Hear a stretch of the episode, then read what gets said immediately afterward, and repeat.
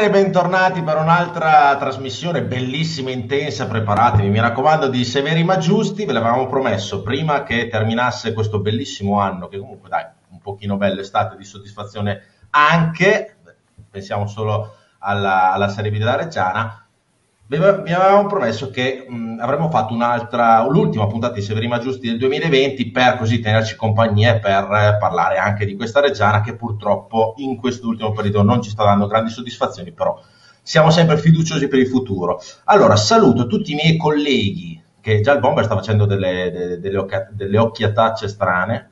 No, sto guardando e basta. Ho detto fiduciosi per il futuro, fai un sorriso. No, no, guarda che non, non mi sembra di aver fatto niente. Cioè, Sorridi, Bomber! Sorridi, oh, così ti voglio. Cos'è Joker?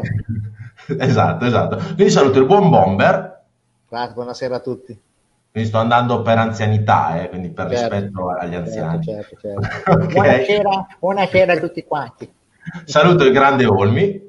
Buonasera a tutti, io stasera sono in sciopero e dopo vi spiegherò perché. Dicono anche che stasera proverai a lanciare qualche tua ricetta di cucina, visto che sei in sciopero. Sono in sciopero, quindi non parlerò di calcio. Intanto voglio fare già adesso un bel saluto al 2020. Ecco qua. Eh, ecco, Ho già ecco. preparato questo. Oh, ci accodiamo. E poi Così. dopo sappiate che a Natale si fanno dei regali e vabbè, la, la faccio breve, ogni tanto girano noi i regali. Ecco, questo potrebbe essere un bel regalo. Suor Germana, la gente a casa con eh, tutte le varie ricette, però il 2012, vabbè, girato un po', dai, eh, sono i regali riciclati. Dopo vi leggerò qualche ricetta. Ok, perfetto.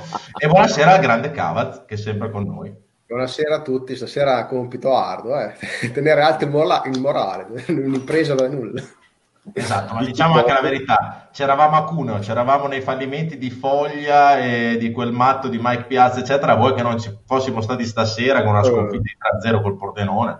Ci mancherebbe altro. Questo è il nulla confronto. È nulla, è nulla. Ma stasera Abbiamo infatti, faremo... un pelo sullo stomaco terribile.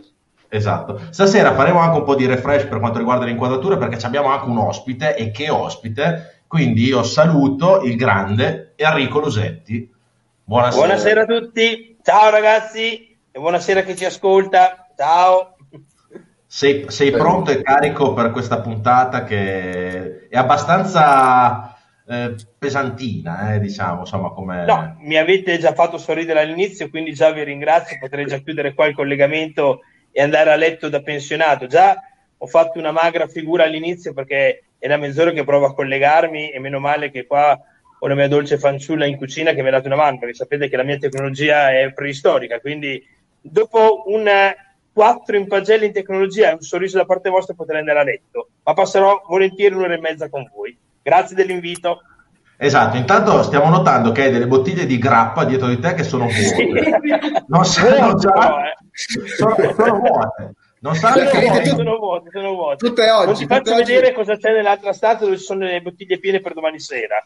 Pesticiola familiare, ovviamente, ci mancherebbe altro in rispetto al Covid, ma ci sono più bottiglie che partecipanti per domani sera.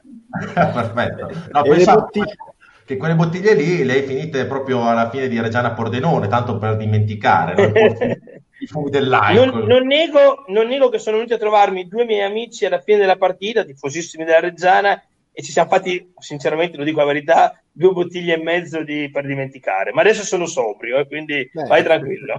È il sistema giusto, è il sistema giusto per eh, dimenticare. Vero Bomber, grande.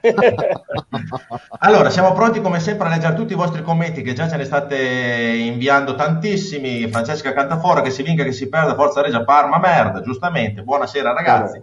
Piano Questo- piano, piano piano le- li leggeremo tutti e ti dicono anche, ah no, Enrico Predieri, non dicono Enrico Lusetti vai a letto, quindi per il momento sei salvo, per il momento. Allora, Comunque dai, parliamo un po' di questa partita, partiamo dal nostro ospite per poi fare la carrellata di tutti gli altri ragazzi che sono con noi a fare la trasmissione. Luso, che partita hai visto oggi?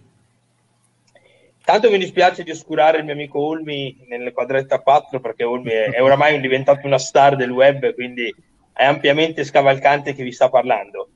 Cosa vuoi, caro Gabriele? Io e te ci sentiamo sempre perché al di là di queste eh, scenette siamo molto amici, sono onorato di essere un tuo amico anche nella vita, quindi sai che ci sentiamo.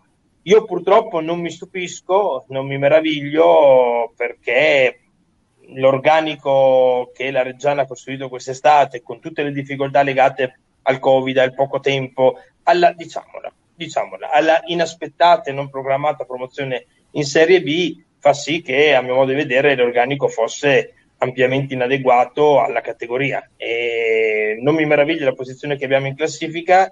Ad agosto ho 27 messaggi in cui eh, ho scritto a tutti che se facevo la firma per andare ai play-out e stasera, caro Gabri, faccio la firma per andare ai play-out. Questa sera chiudiamo l'anno in cui siamo ai play-out e quindi dico nulla di nuovo. È chiaro che, però non voglio monopolizzare la trasmissione anche perché abbiamo tempo ed è bello in televisione fare il dibattito, è chiaro che è tutto nelle nostre mani, cioè tutto nelle nostre mani sia in termini di classifica perché abbiamo ampiamente i margini per poterci salvare ed è tutto soprattutto nelle mani della società che adesso avrà un mese terribile perché dovrà decidere sia a livello finanziario che a livello di futuro cosa fare di questa Reggiana. È tutto ancora nelle nostre mani e in un, eh, una giornata così infernale a livello sportivo è l'unica cosa a cui ci possiamo aggrappare. Chiudo dicendo che quando dico che è tutto nelle nostre mani, significa che questa squadra, e chiudo, così retrocede in Serie C, con diversi acquisti si salva.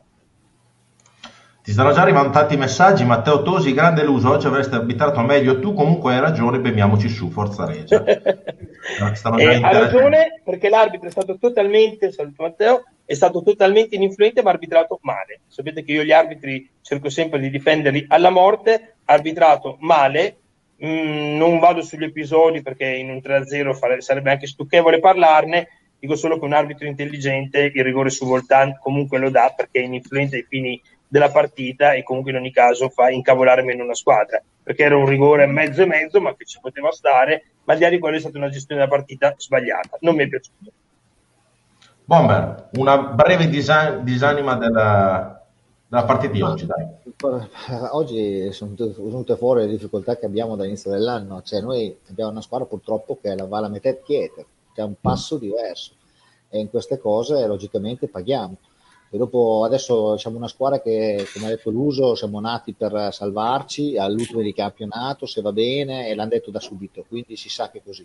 Però doveva girarci poi tutto bene, perché quando è la squadra titolare che ha fatto la Serie C, che sono sempre quelli, è un conto.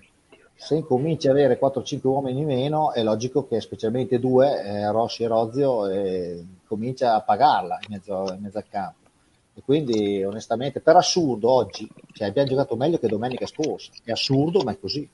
Però non facciamo gol, facciamo fatica, gira anche un po' male in certi momenti. E, e poi, appena loro ti pre- pa- rubano palla, ti fanno 50 metri di campo, te ne danno 20, ma di corsa. Non è che gli altri sono più forti tecnicamente, vanno più forti. Cioè, è così. Allora sembra che tu, è come se tu sei appena gara in bici e Chieten al Muturain, cioè diventa dura. Secondo me il passo che di questa categoria, io non, ero un po' che non vedevo, non ho mai visto, 21 anni prima della Serie B, ma a questi livelli io non, non, la facevo così alta la Serie B, onestamente cioè, non pensavo fosse così forte. Cavolo, la, la, Serie B è un livello molto più alto della C. E allora è logico che sono con la società assolutamente perché non hanno voluto fare il passo più lungo della gamba, però è anche vero, come dice l'uso, che se non fanno qualcosina adesso diventa poi durissimo mantenere la categoria. E secondo me è meglio fare un, un, investimento adesso che spendere molto di più il prossimo anno e non essere sicuro da, da su, perché poi sappiamo come sono la Serie C, eh? sabbie mobili. Cioè,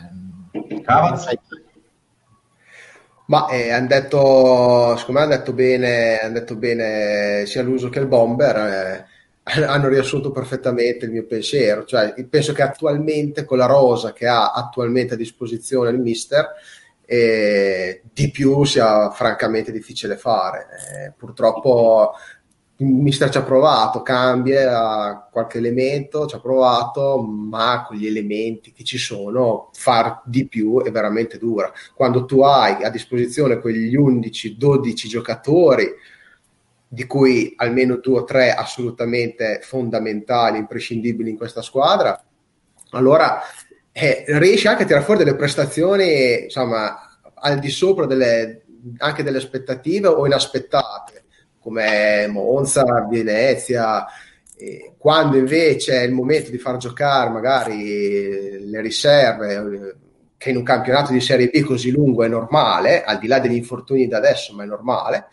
E quando arriva quel momento lì facciamo una fatica, una fatica cane e soprattutto, come dice il Bomber, e soprattutto anche in mezzo al campo, abbiamo un passo, una fisicità, una, non so come dire, una malizia, un qualcosa che in Serie C eravamo molto forti, in Serie B non ci arriviamo mai. Olmi.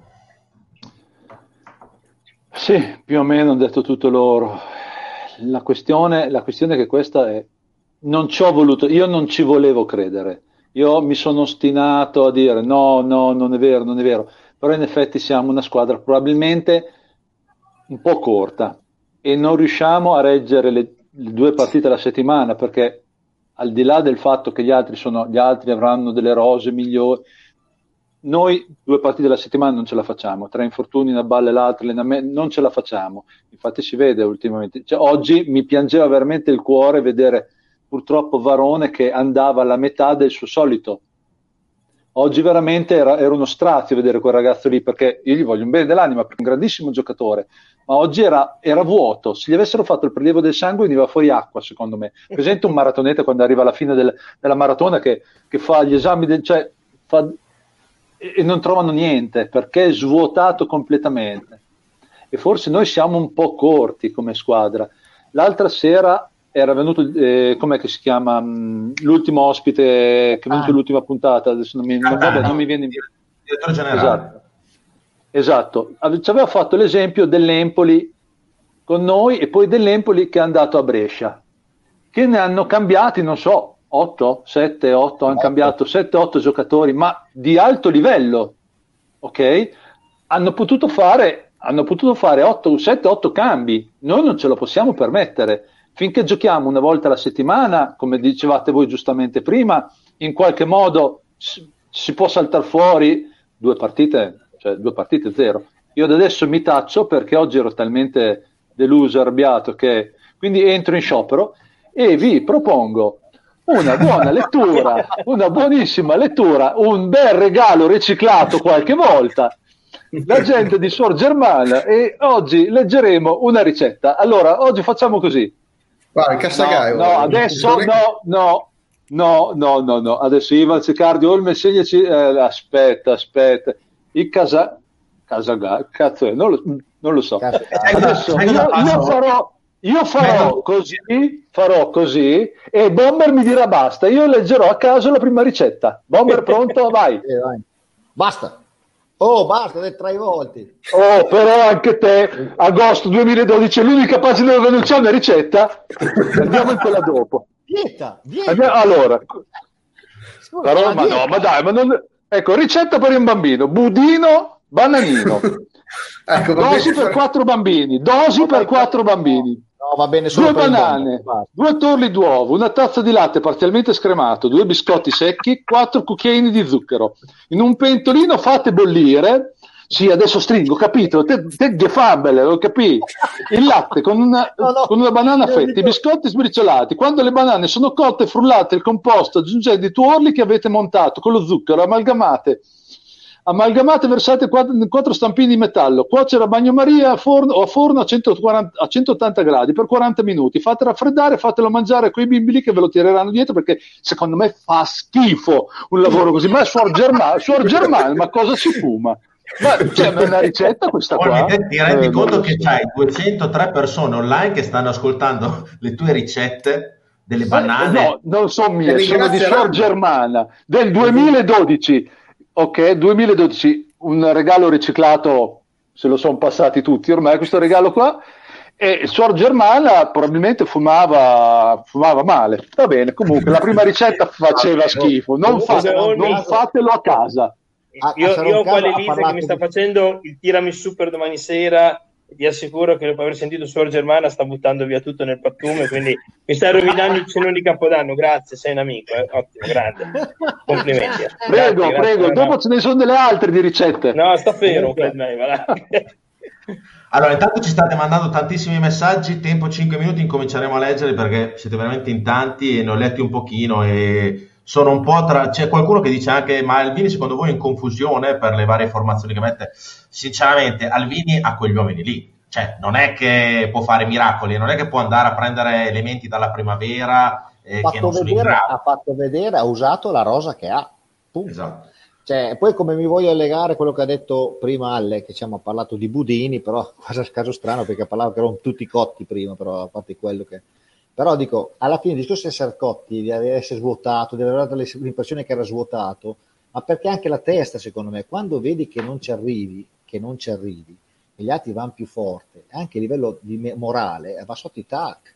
Cioè, ragazzi, è normale. A me però, posso dire, Bomber, a me quella di oggi non voglio fare il dietrologo, a parte che ho un messaggio qua alle 14 e 24, non sono tecnologico, se no ve lo manderei, mandato a Franco Tosi, ho detto ma questa qua è la formazione più strana che, che abbia mai potuto immaginare. Io oggi Alvini, al quale A, ribadisco, e faccio, ho il suo santino, come detto più volte in televisione, sul mio comodino, B, con un allenatore bravo, avremo sette punti in classifica, quindi vuol dire che questo non è un allenatore bravo, è un fenomeno.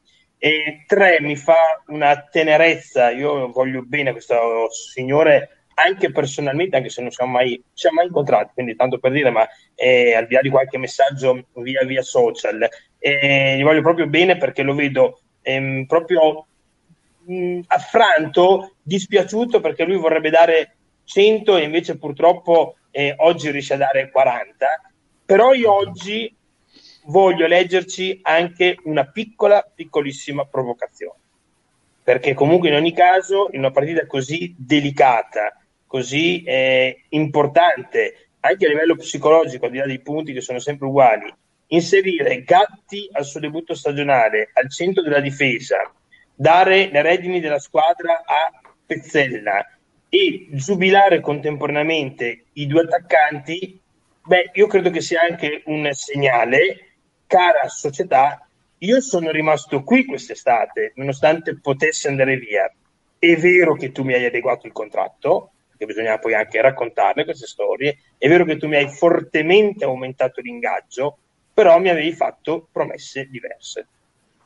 E qui mi prendo tutte le responsabilità di quello che sto asserendo. Perché uno straordinario allenatore come Alvini non fa un cambio di modulo e cambio di interpreti con degli interpreti, perdonatemi, eh, bizzarri, ma non perché sono bizzarri giocatori, non fraintendiamoci, ma bizzarri nei ruoli di responsabilità in una partita così delicata, dopo quattro partite in cui ne avevi perse quasi tutte. Non so no, se eh, è, è, passato no. il messaggio. Cioè, sì, oggettivamente no. il Gatti difensore centrale, quando comunque avevi a disposizione eventualmente alternative, il Pezzella a fare il regista della squadra in un ruolo delicatissimo dove ha aperto dei varchi, delle voragini, dei, dei, dei, dei, buchi neri nel momento caldo della partita. L'unico carbone di punta mettendo in panchina sia Mazzocchi e Zamparo non sono scelte legate alla rotazione dei giocatori. Secondo me c'è qualcosa anche di più dentro. Io infatti l'uso, l'unico, cioè, una delle cose che ho notato è che secondo me questa partita qua era, se proprio vuoi far giocare una punta eh, solitarie, diciamo, era forse anche un, una partita ipotetica per Zamparo, che come noi sappiamo è un giocatore che mh, da solo riesce a tenere la palla, riesce a prendere a fallo, far salire la squadra. Infatti a me la, la, la decisione di Alvini di cambiare, di mettere Carbò, avere casomai un attaccante più dinamico, più veloce, eccetera, mi ha lasciato un po' eh, così stupito. Però, insomma, eh, d'altro canto le decisioni di Albini noi le prendiamo come oro colato perché sappiamo benissimo no ma attenzione non è che giocando con una formazione diversa oggi avremmo fatto le cose diverse eh? che sia ben chiaro cioè, tut- tutt'altro eh, Gabri che sia no, no, chiaro. no, infatti... sì pronto? pronto? sì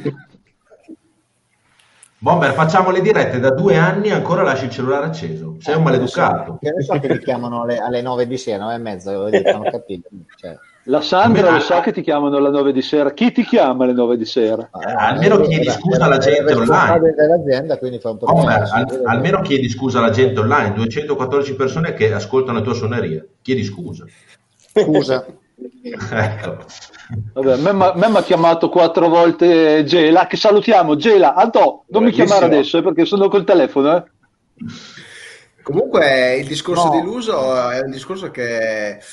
Cioè io, eh, mi, cioè, mi, mi, fa sempre impressione sentire questi discorsi, però stasera sei già il terzo che lo fa questo discorso e quindi inizio a crederci anch'io. Effettivamente, adesso più che tenere in panchina Zamparo, che vabbè, può averne un attimo stupito, non lo so, però sì, l'aver fatto esordire Gatti al centro della difesa in una partita del genere a me mi ha lasciato ma, un attimo... Ma Martinelli ha problemi?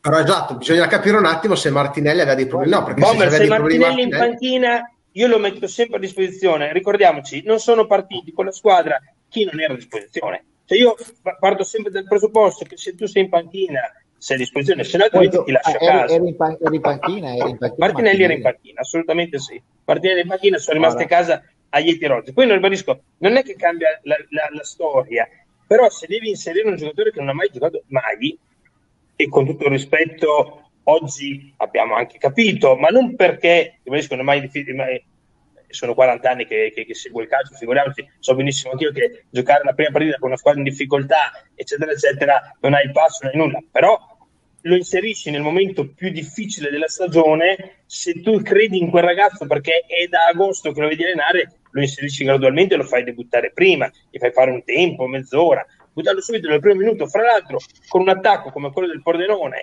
che sappiamo benissimo è un attacco di valore, a me ha lasciato perplesso. Io torno a risottolineare, al di là delle frasi di circostanza, e ci mancherebbe altro che non siano le frasi che ci vengono dette, secondo me Alvini in cuor suo è incazzato come una biscia. Ed è incazzato come una biscia e non lo dirà mai. E ci mancherebbe altro, e so benissimo che mi difenderà anche solo da pensarlo, ma è incazzato come una biscia con la società. No, perché lui quest'estate no. a, a, aveva l'opportunità di andare via e con no, la squadra come è stato no, l'uso, Beh, non dimentichiamoci mai una cosa, l'uso. ragazzi. Al, Alvini, no, no, no Bomber, Alvini è un allenatore l'uso. che ha fatto gavetta per vent'anni. No, ma è incazzato, fa... eh, Bomber, è incazzato bonariamente ed è incazzato in maniera fare. costruttiva. Allora, allora, posso dirti una cosa? Sì, sì guarda, fai questo allora. ragionamento. È, mettiti nei panni di un allenatore che, e ribadisco, io lo amo questo allenatore, che è da vent'anni che fa gavetta che ha allenato in promozione prima categoria, che si è fatto da solo, arriva al top della sua carriera, promozione inaspettata, miracolosa di una squadra non, e non costruita per vincere, e l'anno dopo retrocede. No, non pensi che il suo, il, suo sogno, il suo sogno legittimissimo di una carriera folgorante subisca un clamoroso stop?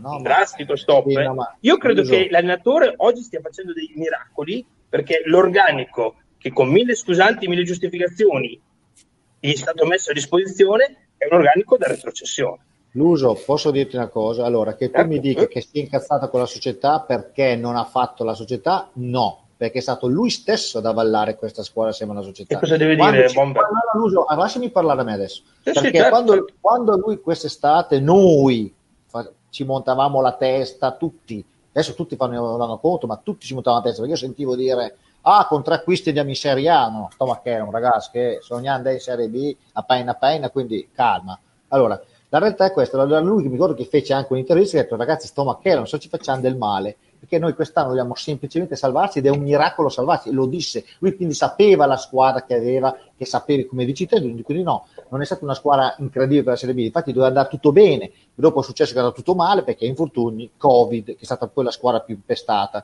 quindi non siamo mai stati fortunatissimi in quel senso lì. La squadra l'ha potuta giocare fino a, a Cosenza, fino a esattamente l'ultima partita che ha fatto è stata con Cosenza, eravamo anche di, dalla parte sinistra della classifica, dopo ha incominciato a mancare Rossi, Rozio e compagnia bella, è logico che la prima è, saltata, si è riuscito a pareggiare a, a, cosa, ad Empoli, poi dopo hai fatto fatica tutte le, tutte le altre. Però voglio dire, fondamentalmente, cioè adesso semmai ti posso dire, to, magari oggi non dico tanto, però oggi ho fatto la formazione, poter dire, oh, guarda che se a Magno Max è, è un problema. Questo ti posso dire che può essere un messaggio, non dico di no, anche se non siamo in condizione di poter lasciare dei messaggi e lasciare dei punti in giro, però vuol dire fondamentalmente la squadra è quella lì, rende così, quindi non è che possiamo far più di tanto. Però secondo Bob, me, una domanda, secondo te Alvini, do, domanda secca, mister Alvini, dopo che ha bruciato le tappe, dopo che, perché io credo che la promozione dell'anno scorso l'impronta dell'allenatore ci sia almeno al minimo per il 40%, poi dopo ci sono tutte le altre componenti, no? L'allenatore che ha... Scusa? anche l'80 l'anno scorso. Vabbè, quello, quello, facciamo una pensata, anche giocatori ovviamente che vanno in campo, no? Certo, Eh, ti- però- ti dico, ha, ha fatto un miracolo sportivo che è inenarrabile, impronosticabile. Io comunque in ogni caso ho tirato fuori dalle sabbie mobili di, un, di, un, di, un- di una Serie C che sappiamo perfetto, una palude, un inferno, dal quale salire è complicatissimo. Ti consente comunque dopo anni di vacche non magre, magrissime, in termini anche di bilancio, perché la Serie C è un vuoto a perdere, ti consente quindi anche di avere una boccata di ossigeno in termini di, economici. Domanda, è contento del mercato che gli ha fatto la società? L'ha ballato lui. Attenzione perché è un mercato, Bomber, è un mercato che non è costato poco, eh. La Reggiana ha Capito, speso un ma- sacco di soldi Eh, quest'estate. vabbè, ma l'ha ballato lui, assieme a Tosi, ha detto lui stesso, io e Tosi abbiamo fatto queste scelte. È andato fiducia vuoi che della ti gente. dica? Magari Cioè, secondo te- dubbio- secondo te Vini Eh, vabbè, insomma, giocatori? Allora, allora è finita, allora lui non fa continua, lo dice tutte le benate, non penso, No. non penso che quello che lui dica continuamente ho, ho avallato tutto io, poi le mie niente. Bomber, Doriano eh, Tosi, Doriano Tosi, al quale faccio un Giuseppe, monumento oh. per l'anno scorso, non ha mai fatto una squadra in vita sua insieme all'allenatore. Vatti a riprendere tutte le interviste di Doriano Tosi nella sua carriera, eh, Modena, Sampdoria, Torino. Vi ho sempre detto, il ruolo del direttore sportivo, nel bene o nel male, è mio. Vale a prendere 62 interviste. Attenzione, io Doriano Ma- Tosi mi tolgo il cappello perché l'anno scorso ha fatto un miracolo. Si può dire Ma- tranquillamente che quest'anno la campagna acquisti è stata fallimentare? Si può dire al 30 dicembre? Hanno fatto, han fatto, han fatto una squadra di ragazzi giovani debuttanti e basta, eh, non è spendendo, fallimentare. spe- Così. spendendo però Così. non poco, eh. Ah, no, è sì, però speso me- hanno speso meno che tutti in Serie B, dai, Sono tutti hanno speso più di noi. Dai, allora, non è che allora, poi mi andare a fare le nozze con i fichi secchi, però voglio dire, fondamentalmente, fondamentalmente hanno speso meno degli altri e c'è una squadra che rende meno degli altri. A- abbiamo Diciamo- un allenatore che fa più rendere di più. Diciamo che hanno fatto due investimenti importanti che è Zamparo e Voltan, che in questo momento Zamparo non sta rendendo quello che ipoteticamente volevano che rendesse, no? In Serie C è stato straordinario, qua essendo cambiata la categoria chiaramente sta facendo più fatica. Voltan essendo utilizzato anche meno perché ha comunque altre, mh, altri giocatori che il mister vede di più o informazioni eccetera, subentra e anche lui sta facendo il suo. Però insomma, investimenti effettivamente li ha fatti la Reggiana Io, io dico che adesso dobbiamo aspettare, adesso gennaio, non possiamo mettere avanti, avanti i carri davanti ai buoi. Cioè, guardiamo, ormai ha fatto l'inizio dell'anno è stato fatto così. E adesso siamo messi così. Quindi, onestamente, ci aspettavamo adesso nelle ultime tre, insomma, nelle ultime sei, basta. Però fondamentalmente Io volevo- devono, Vorrei devono dire una cosa, vorrei dire una cosa. gennaio, basta. Per quello che avete detto prima, per quello che avete detto prima, però, nell'analisi della partita, io vorrei intanto spezzare una lancia a favore di Gatti e di Pezzella. Non è colpa loro, chiaramente, di questa prestazione. eh. Cioè, Certo. si è parlato molto di Gatti e di Pezzella, ma ragazzi, non è, non è colpa loro. È No, stata no, tutta Olmi, la squadra scusa, che è andata. inter- scusa, ti interrompo, solo perché sono due giocatori inseriti a sorpresa, perché il Sì, rendimento sì, sì, stato però, però de- cioè, chiariamo, che non, chiariamo che non è colpa loro. Assolutamente. E anche, e anche per Zamparo che purtroppo io ci credevo, però purtroppo sta rendendo poco, però dobbiamo però contestualizzare il suo rendere poco. Zamparo sta rendendo poco perché tutta la squadra sta rendendo poco adesso, ok? Quindi una punta, il pallone non è che può venirla a prendere a centrocampo, poi scartare tutti e andare a far gol. Quello lì lo fa solo uno e gioca nella Juve e, e dal numero 7. Gli altri non lo fanno. E poi dopo che, che noi siamo in difficoltà, cioè, le balle stanno in poco posto, cioè, c'è poco da dire, è, evidente di fronte a tutti, cioè, oggi veramente è, stat- è stata una cosa incredibile, cioè, vedevi la spia della riserva dei giocatori dopo 5 minuti, dopo 5 minuti sti ragazzi qua non ce la facevano più, Secondo me, siamo una fatto- corta. secondo me quest'estate hanno fatto una scelta che è stata so, Catani ha detto con noi che quando hanno visto gli ingaggi della Serie B che girano in Serie B hanno preso spavento i nomi che giravano all'inizio del mercato erano, erano- erano diversi rispetto a quelli che poi sono arrivati e si parlava di giocatori di Serie B se infatti si guarda dopo la rotta è stata spostata dove? in Serie C andando a prendere diciamo i meglio della Serie C e probabilmente hanno sperato che così facendo che rendessero. potesse anche andare e di tirar fuori una squadra che po- potesse lottare più per la salvezza. Oh, poi adesso, ripeto, non siamo stati fortunati col calendario, secondo me, perché ci, ci siamo inanellati una serie di partite contro delle squadre e abbiamo fatto un punto in cinque partite. Non ci scordiamo comunque che aver fatto 15 punti prima finora cioè, non è un campionato fallimentare, eh, attenzione, No, no. perché, perché, noi, perché noi mancano quattro partite alla fine del girone d'andata e per essere in linea salvezza, tolti anche i playout, ci mancano otto punti. Se non ne faremo otto, speriamo di farne qualcuno in più, non siamo così lontani da un campionato sopra le mancano- e poi ci mancano Quindi, due partite attenzione, che non faremo mai. Eh? Ci mancano due partite perché una te l'ha andata persa a tavolino e l'altra ad Ascoli, onestamente, se ci andavi più- con una storia normale, forse non perdevi. Quindi, secondo me rischiavi finora stiamo- squadra. stiamo Però, facendo il ragazzi, campionato. Scusate, se- se- scusate, se però continuiamo fino a fine stagione a ricordarci di Salerno ed Ascoli, secondo me Eh, vabbè, però, no, pagina, eh, se no altrimenti Enrico, lo continuiamo a prendere, punto- cioè come ricordo... Cioè, Ho capito, io, però io quando, quando, un quando punto la- fa differenza, sì, sì, ho capito, ma quando un punto fa differenza, due partite Certo. in meno contano. Cioè, scusa, Assolutamente. cioè, Io quando- dopo, quando lunedì scorso- I difetti del mondo, se è chiaro, però, Dio. Sai, io l'anno scorso ho iniziato come, ehm, come ad inizio stagione, Bomber, ti ricordi, eh, perché hai, ottima memoria, che con Lentella, quando tu dici che una buona parte, non tutti per fortuna, dicevano, se incominciavano ad esaltare, ho detto, se vogliamo far del male a questa regione, è stato il mio mantra, incominciamo a parlarne bene, a caricarci. Io oggi dico, dico, lo dico con grande responsabilità e con il cuore granato appiccicato al, allo- al- al petto, come voi ben sapete, che se noi oggi vogliamo fare del male alla Reggiana, diciamo che va tutto bene, madama maestra, o che remiamo tutti nella stessa direzione. A parte che gli Abbagnale facevano un altro sport, io dico che ehm, in una stagione così particolare, in cui oggettivamente ci sono anche delle squadre che sono comunque anche al nostro livello, perché l'Ascoli, il Pescara, io le ho viste tante volte queste partite qua, purtroppo quest'anno mi sto facendo un'indigestione essendo a casa e ci sono 4-5 squadre che veramente giocano male, male, male. Il Pordenone purtroppo era una di queste. E soprattutto ricordandoci che la Serie B ti dà X milioni di euro e la Serie C ti dà al massimo i 40 mila euro di teletricolore o 50 quelli che sono, aggiungendoci che il prossimo anno ci saranno tre retrocessioni anziché quattro, mentre dalla Serie C verranno su solo tre squadre su 60, io dico che perdere il treno di quest'anno sarebbe un delitto.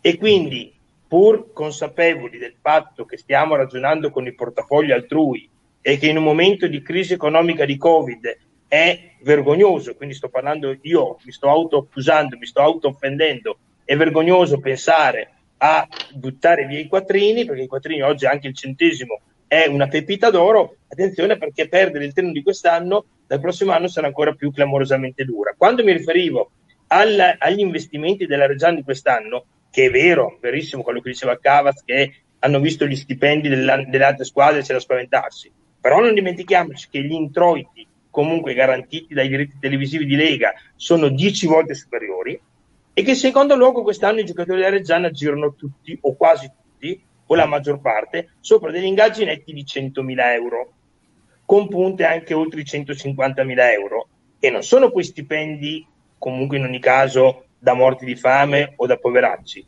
È vero che vanno confrontati con gli avversari questo è verissimo però è altrettanto vero che come ricordava giustamente Gabriele abbiamo fatto anche degli investimenti importanti in termini di acquisto di cartellini che oggettivamente finora il campo sta dicendo che sono stati sbagliati. Quando tu a, vo- a volta compri il cartellino per 170.000 euro e gli paghi un ingaggio di 80.000 euro, quindi sono 250.000 euro, beh, insomma, con 250.000 euro su un attaccante svincolato di ingaggio netto prendi un top player. Sono scelte, sono investimenti, si è voluta capitalizzare no, la l'uso- società, l'uso si è voluto puntare no. su una scommessa, d'accordissimo. Non lo, sinda- non lo sindaco, non lo discuto, oggi però siamo qua tutti. Mi fermo qui, tutto qua. Ma non credo che con 250.000 euro prendi un top player in Serie B. Eh. Netto. Come ingaggio? No, no, no.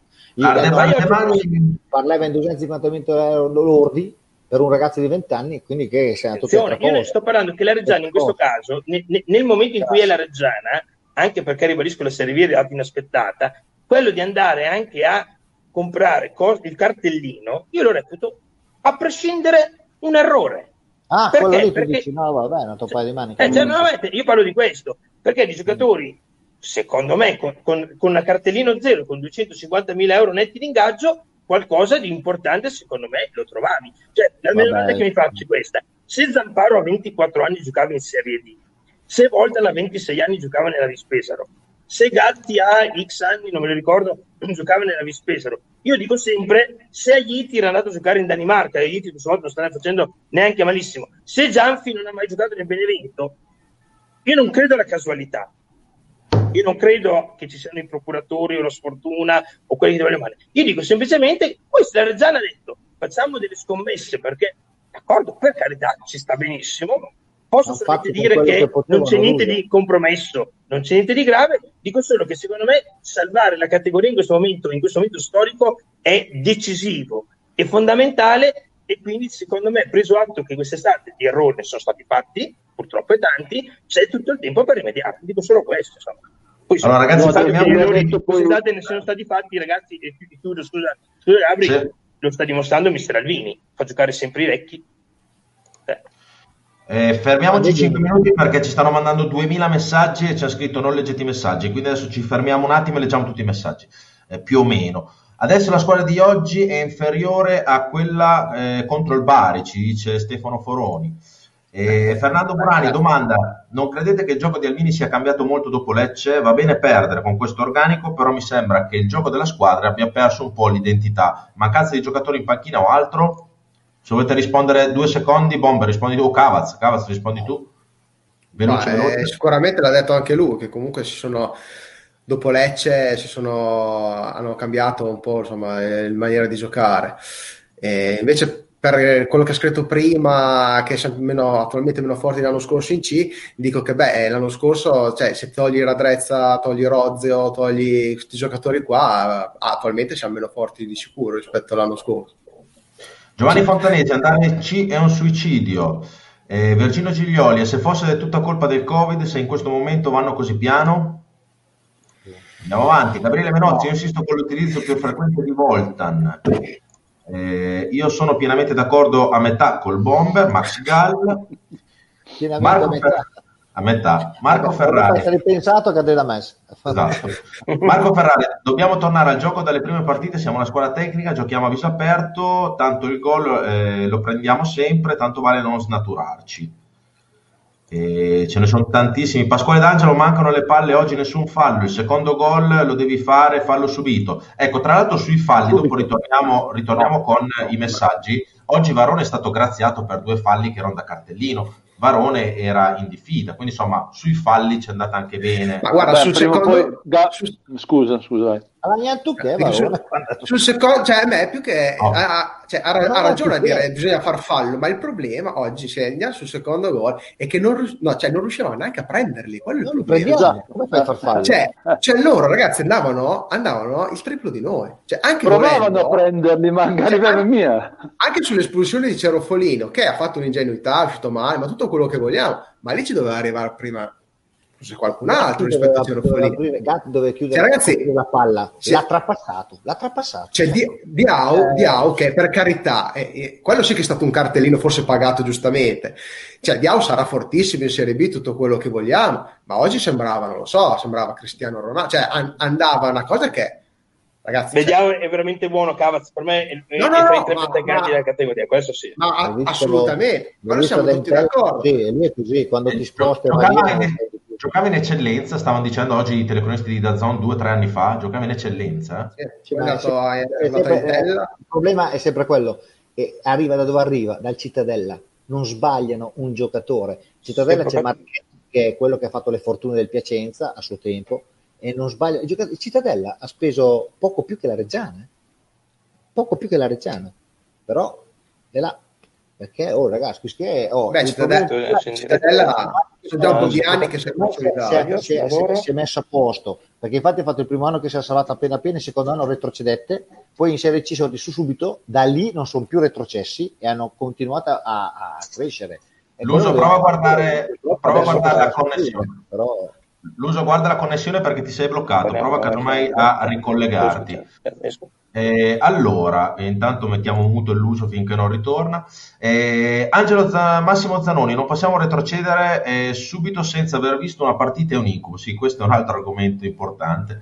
Gigi Friggeri, ciao ragazzi, vi ricordo che abbiamo cominciato a non giocare con gli infortuni di Rozzo, eh, Rozzo Rossi e Specie, sostituto di Spanocle sempre a Rot. E per altre due partite non ci saranno. Inutile se recupera la svelta e gli infortunati ce la facciamo. Le riserve in riservi. Forza Regia, buon anno a tutti. Beh, buon anno anche a te.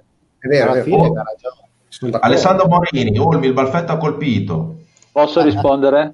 Torni indietro, torni indietro. Torni indietro. No, no, sono tranquillo, siamo su teletricolore, sono tranquillo, tranquillo, No, tranquillo. no, perché c'è scritto perché non leggete i messaggi? Io ce ne ho 200 dietro e, ma- e li devo leggere un po'. Dopo, dopo Ma, te, ma se te l'ha scritto, se te l'ha scritto lui, lascia stare. Non darci più di tanto peso. Ma no, no, volevo infatti chiedere scusa a Morini per certe cose che non gli, non gli credevo, in, in effetti su qualcosa aveva su qualcosa, eh. Io te l'avevo detto. avere anche una parte di ragione, anche se poi è un profilo falso il baffetto, ma fa lo Poi- stesso, dai. Olmi, però, quando tu spari sempre a zero, prima o poi ci becchi. Cioè, Ah, beh, chiaro.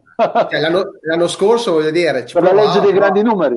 Gli è andata sempre male. Quest'anno è chiaro che prima o poi cioè, ci becchi. No, è la legge dei grandi numeri, ne spari una dietro l'altra, prima o poi una la becchi, eh. No, no, quest'anno è facile sparare a zero, eh, andiamo male, andiamo male, per forza, eh, sono Ah. convinto, è più facile No, andare pensate- che in- Non pensate che i giocatori fisicamente più strutturati, Zamparo, Varone, Muratore, Rozzo, Costa, eccetera, sono indietro fisicamente per mancanza di strutture idonee per gli allenamenti e la preparazione? L'unico che non ha fatto la preparazione è Varone.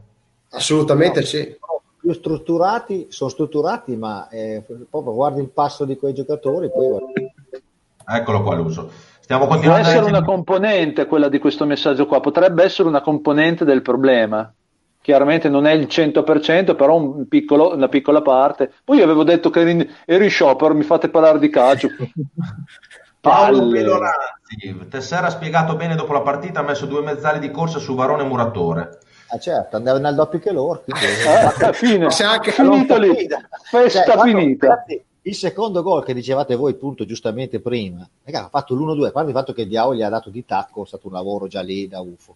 Ma quando è partito, palla avanti, 2 meter, ma 2 meter, eh? poi con la palla gli ha dato 10 metri su 30, con la palla.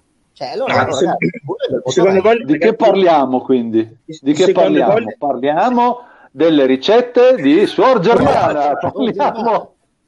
Ne diciamo un'altra? No, Aspetta, dopo, dai, dopo, dopo. dopo. Aspetta, dobbiamo leggere i messaggi, sennò la gente si si arrabbia. ragione, No, dicevo dai. che Gabri, se, se mi così, il secondo gol è, è veramente pazzesco perché loro fanno un gran movimento centrale, tanto di cappello, grande azione. Noi siamo, nonostante la difesa a 5, abbiamo tutti i centrali a- sulla nostra centrodestra. Quindi c'è un buco centrale, ma non Ma- solo. Hai visto La difesa- Costa in alto? Costa è Sì, andato sì. a attaccare in alto. Eh? Poi, poi sì, sì, però il centrale Eh, Gatti era a destra, Gianfi era a destra, c'è una voragine, Cerofolini respinge e ragazzi, la palla esce dal limite dell'area e non c'è nessuno dei nostri tre mediani No, no, il più, quello, il- è bruciato, l'ha bruciato il più vicino a 4 metri. Sì, ma ho capito, ma loro hanno fatto l'azione splendida nella nostra tre quarti. C'è tutto il tempo per recuperare e per almeno posizionarsi al limite per fare opposizione. Il secondo gol è un qualcosa Avere, veramente- avere però le energie per farlo, l'uso, Eh, certo, avere le sì. energie per farlo, perché non le No, avevano. Oh, Non è colpa del giocatore, della tecnica del giocatore. Mentalmente sape- sanno che Certo. dovevano essere lì, però non Esatto, ce la facevano. Bravissimo, bravissimo. Vuol dire che se non riusciamo a fare 30 metri di campo su un'azione potenzialmente pericolosissima, quale se hai capito da quello, vuol proprio dire che non ne hai. Questo sono d'accordo, certo. Sì, sì. Mike Folloni, un altro ragazzo che gestisce la pagina di Face Rage, ragazzi c'è poco da dire, il Pordenone ha degli attaccanti di grande livello che hanno forza e velocità, avete visto che differenza c'è tra C e B? A parte la tecnica è proprio nella forza e nell'esplosività, e noi giocando una volta alla settimana ci saltavamo fuori, con tutte queste partite ravvicinate non ce la facciamo, è palese, vedrete che con un paio di innesti buoni giocando una volta a settimana ce la giochiamo, purtroppo però domenica c'è da vincere per forza. Sì, con- con- con- condivido, condivido. Salutiamo i ragazzi di Cremona, di Vicenza che ci stanno mandando i messaggi. Salutiamo. Eh, ragazzi, la loro punta è costata 1,5 milioni. Marco No, Ferrari, due e mezzo, non uno e mezzo, Due. due e mezzo. due e mezzo. Complessivo due e mezzo. Esatto. Al- Ale, sei un mito. Mio compagno Paolo- di classe delle elementari, Ferri. Ah, Paolo Codelupi. l'altro giorno, eh, qua- qualche giorno fa eravamo all'elementare insieme. Appena usciti. Io appena credo che Alvini non esatto. abbia le idee chiare, non voglio fare polemiche, è un mio semplice pensiero. Ma Francesca l'è Gattafori, i casacai sono la polenta di- con dentro i fagioli, o mi devi studiare Sor Germana. Adesso vado, adesso vado a cercare. qua, eh. I casacai. Vado a cercare, dov'è? Eh, leggo gli No, ultimi dove ragazzi. andate avanti, io leggo intanto. Ok, ehm, Severo Morselli, l'hanno detto tutti, con l'organico attuale sarà durissima. Eh, ragazzi, calma, dice Marcello Magnani, ci può anche stare in un momento topico della stagione un calo fisico, via neg- negatività, via piangersi addosso, ne usciremo convinto, forza e onore. Eh, ma come si fa a criticare Albini? Sì, perché qualcuno casomai incomincia dalla sua a criticare Albini. Sì, perché Eh, giusto fare le critiche, ma bisogna avere un po' di equilibrio. È quello, dico solo quello, un po' di equilibrio ci vuole. No, perché fino a- facciamo una partita ogni tre giorni, quindi praticamente queste cinque partite le abbiamo fatte l'ultima due settimane fa, abbiamo vinto Cosenza, pure andava tutto bene, adesso va tutto Spagna, Samarà, Matteo sì, Tosi, cinque nel partite- 2012 la, la, la Reggiana l'allenava Lamberto Zauli, altro che Sorge. L'uso non è che era bene da dire, però voglio dire, comunque, quando avevi la squadra un po' al completo, bene o male, un po' t- arrancavi, però riuscivi a fare qualcosa. Cioè, adesso io proprio contestavo il tuo fai Cosenza. proprio fatica. Eh? Io contestavo la vittoria di Cosenza, ragazzi. Sì, vabbè, così di è andata, è, andata, è andata bene, però No, attenzione, ok, Oliver, oh, attenzione, eh, a Liverpool di lavoro, te- avevate visto il rigore di, di Varone, che era mio rigore, e mi, ave- mi, mi, mi aveste il rigore Zamparo, che era grosso menacà, comunque No, non parlo degli arbitri, gli arbitri, guarda, quest'anno gli arbitri... No, vabbè, però eh, ti dico, ti dico secondo me Cosenza è andata, andata cioè, bene, è andata bene, come poi dopo di lì, però della gran fortuna non mi ha avuta, perché in capo al Frosinone, onestamente, una sconfitta che sta mia. A Brescia l'endeda come l'endeda, Empoli l'endeda bene, con la regina giusto a perdere, però ormai l'era c'è, e il gol, l'ex, però... Zamparo dovrebbe essere titolare con Carbò o Abbiamo mezza squadra Mazzocchi. fuori, ragazzi. Abbiamo mezza squadra fuori, è bel da dire, non riusciamo a. Bomber, No, ma anche gli altri hanno giocatori fuori. Anche noi gli mancavano quattro eh. giocatori oggi, tutti gli mancano i giocatori. Ragazzi, noi non possiamo ragionare, abbiamo mezza squadra fuori. No, Bomber, io questo non lo accetto. Chi se ne frega se abbiamo giocatori? Abbiamo 26 giocatori in rosa, 26 che, ve- che vengono pagati. Lascia stare Voltolini che prende, povero lui, ma la- che prende uno strato Luso, l'hai detto Gli tu. altri sono tutti super pagati. Non Ma possiamo ragionare ma sul non fatto che ma mancano. non facciamo l'uso, l'uso, il discorso del No, pagato. non guardiamo, non guardiamo No, ma quello- no, quegli quel aspetti qua, dai. Allora ti sto dicendo Ma semplicemente non che possiamo abbiamo, dire- abbiamo preso una Ma, squadra. rosa, ci- ma ci manca Rozzi Rossi. Ci mancano Rozzi Rossi. anche Rozzi Lunetta, Rossi due. anche Lunetta e Cunta che dentro. Però- me. ma, no- ma oggi non è terra a disposizione. Ci Eh, vabbè, mancano eh, Rossi. Eh, vabbè, Manca comunque, è mia poco, Rossi. mia poco, è mia poco. Ho capito, ma noi, ma- ma noi- Per noi noi- è poco, per noi non è poco. ho capito bene, ma noi, scusa, se Rozzi e Rossi non ne giochiamo più le partite, ci ritiriamo dal no, campionato, non, dico, non dico questo, però quando ti non capita alla sfortuna. Luso, quando ti capita nel momento in cui c'hai tre partite ogni tre giorni o due partite ogni tre giorni e fai fatica a recuperare, dai, Sì, su, vabbè, gli però gli altri infortuni- giocatore, ma tutto titolare e che anche chi è tutto titolare, cioè guarda che gli manca gli altri giocatori hanno delle qualità diverse, sono in Serie B da anni, noi no, siamo gli ultimi arrivati e purtroppo Vabbè, abbiamo però- fatto però non prendiamo Luso, ti do- la sfortuna, vi prego. avremmo fatto un mercato sicuramente eh, dico a risparmio per quello che potevamo fare ed è quello lì. Però, eh, ma ti do ragione però che adesso onestamente se si vuole salvare vista che la categoria è in altro mondo bisogna andare a, a, a tamponarla da qualche parte perché tra i nesti vogliono fatti per me Sì. Beh, Sono vabbè, no, cioè, secondo me, almeno secondo sì. me di più, secondo No, me di più, troppo, io, per- no, io però Vabbè. continuo a dire, signori, io continuo a dire, signori, che noi comunque, in ogni caso non possiamo, secondo me, secondo me, dire, appellarci né alla sfortuna né, né tantomeno agli arbitri, ci mancherebbe altro, ma per fortuna vedo che non vi sento più parlare di arbitri, meno male, però Ah, no, con una rosa di su Qua- 26 si parla quando è ora, Lugetti. eh? Si parla quando è ora di arbitri. Eh, Oggi non è ora di parlare, non si parla. Perfetto, però ti dico, con 26 giocatori, con 26 giocatori in rosa, perché io ho citato solamente Voltani e Zamparo perché abbiamo comprato i cartellini, però abbiamo fatto, ragazzi, abbiamo dei giocatori che abbiamo comprato e non sono qui eh, perché i Germoni, cioè Germoni, ragazzi, Germoni l'abbiamo comprato e lo stiamo pagando molto bene, ha fatto un quarto d'ora con un retropassaggio, un assist meraviglioso all'avversario, cioè sono dei giocatori che siamo andati a cercare a prendere. Poi ribadisco, un anno ci prendi tutti e l'altro anno non li prendi nessuno ne prendi pochissimi. Però, secondo me, su una rosa di 26 giocatori complessivi, questo è il mio pensiero, noi non possiamo appellarci sul fatto che da tre partite ce ne mancano due.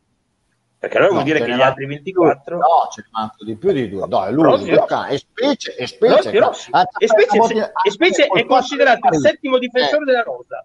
Vabbè, se vuol dire, ma Specie- no, no, no, l'uso, l'uso, Paolo Mesciere, il campionato dice che Specie è il, più- il più forte giocatore la Reggiana, alla fine, perché sulla carta, sul, no, no, Su, no, l'uso sulla carta, sulla carta, e specie, e specie se l'ha meritato il la, la titolarità di questa squadra. Chiuso. Quindi specie va bene. Cioè, Lu- Lunetta è in fora, Rossi è importante, R- Rozio secondo me è importante, e poi ti metto di canta Aieti, guarda che le due partiti che il più, eh, Martinetti in Colgera, la mia Fazuga, vabbè, la, mia, la mia Fazuga è una scelta sua.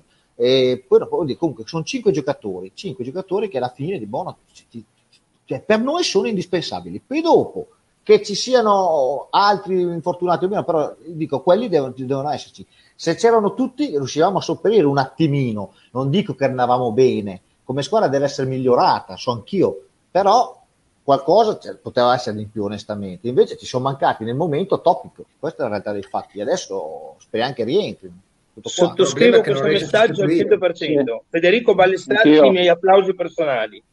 Anch'io come si Esatto, alla grande, come ha detto anche prima l'uso, per Oh, beh, quelle spunte che ha perché Galvini, se no ragazzi, auguri. Vabbè, Cioè, aspetta che leggiamo un po' di messaggi perché ci stanno scrivendo in tantissimi. Io ne leggo un po', ragazzi, non riesco a leggerli tutti, però. Eh, come si fa a criticare Alvini? Ci dice Federico Balestrazzi. Con Alvini qualche speranza di salvezza c'è. Senza Alvini in questa rosa può metterci chiunque, eh, chiunque che 99 volte su 100 non ti salvi. Eh, Gianluca Lulli, che salutiamo, grande edicola tricolore. Eh, Pezzella secondo me è sopravvalutato, non mi risulta che neanche a Modena in C abbia mai fatto, abbia fatto un grande campionato. Eh, Ma non doveva sì, essere un sì. titolare, non doveva essere un titolare Pezzella, quindi era, era- era un cambio, era un cambio, si sperava che... Però, non era un E comunque, titolare. e comunque ne- nel Modena dell'anno scorso è stato, è stato uno dei migliori. Non che il Sì, Modena esatto. dell'anno scorso Esatto. fosse una gran squadra, però a Modena Esatto. ha fatto bene. Però vabbè, eh, ragazzi, eh, Stefano Cioè, lo Zanardi, vediamo. abbiamo, abbiamo più di un giocatore con blocchi mentali, vedi Zamparo. Eh, su questi giocatori si, si- se si bloccano, rivediamo la Reggiana di inizio campionato. Eh, fai ridere Paiaso, non so a chi è rivolto, qua siamo in 5, ce la prendiamo un po' tutti e 5. Sì, sì. Cioè, Dai, me la prendo io, dai, ma chi se ne frega.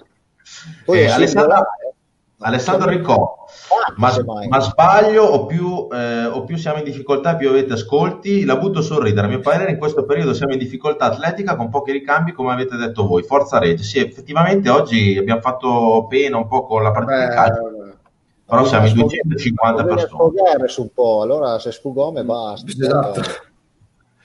Scusate un attimo, ho- ha esordito Gatti e non Voltan dietro Carbò. Se voleva fare qualcosa di diverso era meglio comunque. eh, era meglio comunque. Abbiamo una rosa da C più scarsa dell'anno scorso. Oh, sono abbastanza pessimistici eh, tutti i messaggi che sto leggendo. Vabbè, normale. Ma quelli della, Scorso, non direi. quelli della Rai fanno sfogo, bosso mia. Qua si sta Fanno rispondendo schifo, anche- forse. Eh, fanno schifo. Alvina ha sposato il progetto non mi sembra un qua qua qua, senza Rozzi, soprattutto Rossi, che, che detti tempi fai fatica. E poi qua chiedono mai specie, noi non sappiamo niente perché anche Franco oggi l'ha detto. Ha preso una botta al polpaccio, le sparì. Cioè, anche queste cose io a Reggio le devo capire. Una al Galferdur per tre mesi non gioca più. Cioè, me- me- cioè, a Chievo uno ha preso una botta in testa, al mercoledì alla domenica era in campo e ha fatto gol in testa. No, Nueter sparisce nei giocatori. Ma me, me, me, me, me, guarda, qui che lavoro lì. Cioè, e specie una botta al polpaccio. Non gioca più. Stroncata la carriera. State sempre attenti a questo personaggio, perché come vi diciamo sempre, attenzione ai truffatori che girano per Reggio Emilia. Eh, E mi raccomando. dice chi è? Ecco. No, questa è bruttissima bomba. eh, però Non è bruttissima, è la realtà dei fatti. Comunque ci ha mandato un messaggio anche il buon anch'io Povini. metto questo. Vaffanculo al 2020, che anno di merda. mi accodo anch'io. Ci scrivono anche da Parma, buon Massimo Poesi che scrive sempre sulla nostra pagina e su quella di Cardoni Granata più spesso. Oggi vi ho visto su Rai Sport per la prima volta fate più schifo del mio Parma e ce ne vuole. Diciamo che ognuno si guarda i problemi a casa sua. eh. Eh, Non, so- non sono d'accordo. Il Parma, se- io l'ho visto giocare diverse volte quest'anno e non gioca male, proprio assolutamente no. E sono convintissimo che, che si salverà senza alcun problema. Perché, ma no- non è che sto buffando, non sto, non sto facendo. Eh, gioca bene ed è un momento particolare. È chiaro che io non avrei mai mandato via D'Aversa, visto che so che da Parma ci ascoltano e anche in tanti. Però siccome il Parma gioca bene e si salva senza problemi, lo sto dicendo con- senza buffare, senza fare il coglione, ma perché è una buona squadra, molto buona. L'uso, l'uso, tu però, però non, hai, cons- non, consideri una cosa, non consideri la grandeur della Petit Paris. Cioè, scusa, non puoi mica pensare che loro apprezzino una squadra che viaggi lì, loro devono viaggiare almeno dal, sec- dal primo posto in su. E per quello si fa schifo, dai. Ma io posso Eh, dire, posso dire Loro hanno questa grandeur, questa mais oui, je suis Catherine Deneuve, no, la Petit Paris, la Petit Paris, mais oui, mais oui. Po- posso, posso dire una posso, Ci hanno fatto Gabri, 30 fammi dire una cosa su- dei, dei, dei, dei risparmiatori, è No, lo stesso. eh, c'è il bomber, eh, il bomber eh, stasera non lo fermi neanche con le canne. Io non so, ti sei drogato? Cosa hai fatto stasera? Io adesso ti metti, voglio che ti sfoghi. Adesso ti do la piena inquadratura, sfogati. Di quello che vuoi. Eh no, se pe- Occhio. No, tanto di quello che vuoi. Occhio. Niente. Posso dire una cosa? Gabri, così, così non mi invitate più. Dico una cosa sul Parma, visto che è, una televisione, anche un sito di tifosi e quant'altro. Io dico la verità, io ho odiato nei miei eh, 40 anni di curva, distinti, tribuna, stadio, trasferte, fisicamente e moralmente Parma come un opossum, quando alla guida c'era Tanzi and Company che hanno fatto più porcate loro a livello imprenditoriale, economico, di truffe e quant'altro, di, di criminalità, perché se Tanzi è stato in carcere condannato si può parlare tranquillamente di criminalità e quant'altro. Scusa? C'è stata della gente che si è suicidata per... Perfetto. Riconosco però che con il New Deal terminato pochi mesi fa del Parma veramente mi tolgo tanto di cappello perché la socie- come ha reagito la città, come ha reagito il tessuto imprenditoriale, la serietà degli imprenditori, il progetto che hanno portato, i risultati che hanno ottenuto in così breve tempo, No, oggettivamente spor- L'uso, No. l'uso, ok. L'uso, quando sono partito, l'uso, sì, no, ho capito, sono partiti dalla Serie D, in Trian gli han pur- gli han purtessò, Bomber, no. purtessò, l'uso, perché se no... Bomber, se no- Bomber, no, no, no, ma no. non Abbiamo già discusso, io e te abbiamo già discusso a D, di questa cosa qua, io e te eh, abbiamo già discusso a portiera No, al Pordenone no. in una maniera inumana. No, no, no, no, no, no, no. Dai, Bomber, io e te di questa cosa abbiamo già discusso a Siena. Non possiamo fare sempre le vittime. Loro sono stati bravi. Loro Eh. sono stati bravi, hanno fatto squadra. Poi la- hanno fatto, hanno fatto quello che hanno fatto. Secondo te, aspetta, aspetta, hanno fatto quello che hanno fatto. Sì, certo. Bene, loro sono stati furbi, lo dobbiamo fare anche noi. Se Eh, loro hanno fatto così e e hanno fatto quello, lo dobbiamo imparare a fare anche noi. È colpa nostra se loro fanno quello e noi no. Io dico sempre Parma merda, ma alla fine io lo faccio da, da tifoso, ma alla fine io, io non ho gli occhi foderati di prosciutto di Parma o di culatello, come tra l'altro io andavo sempre alla buca, visto che parliamo di cucina, buca a Soragna e mangiavo divinamente. Un culatello meraviglioso. E il pasticcio in crosta dolce fa- favoloso. Dopo che avevi mangiato quello potevi anche morire, avevi già raggiunto l'apice, si mangia meravigliosamente. Oh, eh, Ma loro hanno fatto squadra, loro, tutta la città ha fatto squadra, no, noi no. dobbiamo fare un monumento alla, alla società di adesso che ci ha riportato in una- in una situazione dignitosa dopo, dopo la tragedia de- dell'americano. Ma, ma- ma noi non abbiamo fatto squadra perché solo pochi imprenditori hanno fatto quello che hanno fatto. Invece loro, tutti i grossi imprenditori di Parma, si sono messi insieme per riportare la squadra dalla D alla A. Ok, perché una e- squadra e di calcio non mi fermo, Ah, non mi fermo no, perché io sono germana con me. Se parli- no, no, se No, e quando hanno raggiunto l'obiettivo, hanno fatto un passo indietro con una, con una ehm, coerenza straordinaria. Hanno detto: se c'è qualcuno, prego, perché non è il nostro mestiere e perché giochino, anche per noi che siamo milionari, super milionari, è un giochino che ci interessa il giusto. Va benissimo, ma io non guardo quello, noi siamo, noi siamo stati solo capaci di brontolare, di fare le vittime Bravo, e bravo. di stendere un tappeto rosso a un imprenditore milanese che venisse a fare i cavoli suoi in casa nostra, ok? Noi questo siamo stati capaci di fare, mentre 90 loro si sono tirati sulle maniche, si sono tirati sulle maniche e hanno fatto quello che hanno fatto. Se l'hanno fatto anche in maniera storta, io non lo so, ma se l'hanno fatto, hanno fatto bene. Perché No, il mondo è questo e il mondo è questo qua e ti devi adeguare al mondo, non dobbiamo pensare di poterlo cambiare noi. Il mondo è questo e ti devi, ad- e ti devi adattare. Se non siamo stati capaci è colpa nostra. No, beh, infatti, da adesso volevo... parla solo suor Germana. Mi sono già rotto le scatole. Quello che dico io, quello che dico, non dico, non dico di no, assolutamente. In questo caso Parma è 100 anni in luce avanti noi, perché noi, noi siamo così. Per loro hanno il bicchiere sempre mezzo pieno, noi abbiamo sempre il bicchiere mezzo vuoto. Poi quando vogliamo parliamo, parliamo, parliamo. È colpa nostra. I soldi ci nascondiamo. Vedi il ti voglio bene da adesso, che tutte perle, ma nessuno tira fuori 6 euro. Però Comunque stiamo, stiamo parlando da un quarto d'ora del Parma. No, no, l'hai visto? No, infatti io, io, io, io lo convengo, eh, cioè, situazione che hanno fatto rinascere. Io ho trovato una ricetta, Gabri, favolosa, eh? Io ho trovato una ricetta favolosa, se vuoi. Che Gandenamà, a Gandenamà, per Posso, posso far parlare un po' Cavaz? Perché in questo momento qua l'avete sobbarcato, Scusa. cioè tranquillo. Io Cavaz voglio che mi leggi Scusa Cavaz, scusa, scusa, no, scusa, io, scusa. Cioè io appena ho sentito Paro mi sono un attimo pensavo di andare a giocare un attimo alla PlayStation, però sono... No, io, io posso se parliamo del Paro posso solo essere che tranquillo che adesso c'è un americano al potere e si sa che gli americani nel calcio, ragazzi, io sono assolutamente assolutamente tranquillo su Bravo Alan, bravo Alan andiamo avanti con... bravo attenzione io andrò allo stadio e, e, dirò lo stesso Parma M che ha detto Olmi per carità ha tutta la vita per cura però io mi tolgo il cappello perché l'ultima gestione e l'americano lo vedremo. Anche io mi auguro che sia un americano sportivamente parlando ovviamente attenzione che non faccia i macelli che ha fatto il, il re di Versailles quel criminale di Tanzi e il nostro Mike Piazza, che non è un criminale, però di Macelli ne ha fatti anche lui. E dice, hai ragione, chiudiamo con era, uno, era uno sciocchino, dai, era uno sciocchino. Era un... Però, bravo Andrea, ogni tanto ha ragione Olmi, secondo me, ha ragione Olmi mille, al 1000%, bisogna, oh. poi se è vero, abbiamo rotto il bali, ci interrompiamo, bisogna anche prendere spunto effettivamente ah. da chi in questi anni ha fatto meglio di noi. Tutto qua. Io direi, Ho sbagliato, chiudere... basta, basta. Chiudiamo l'argomento Parma merda e andiamo avanti con tutti i messaggi che state mandando perché ci avete scritto che non leggiamo i messaggi alla regione, parliamo di Parma da 10 minuti. Cavaz, io te li mando, tu li leggi perché se no non ti dà più la parola. Soprattutto il bomber che stasera ha preso, credo, del poppero, della droga da cavallo. non sta mai zitto. Scusaci, bomber, scusaci, dai. No, Vai, vai, mi dispiace vai, vedere il bomber così.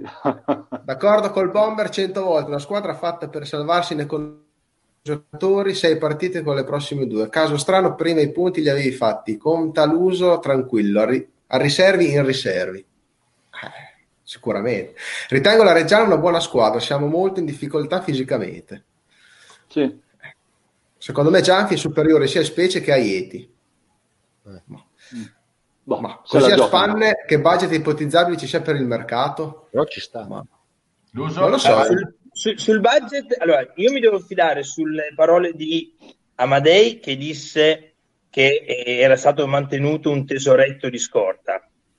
Ci credo, lo ha dichiarato. Amadei pondera le parole, parla poco, ma quando le dice non le dice mai a caso e quindi mi auguro questo. È ovvio, è ovvio che Doriano Tosi dovrà fare un lavoro straordinario in queste settimane. Mi spiego, ci sono alcuni giocatori che sarà difficile riuscire ad andare a collocare considerati i loro ingaggi.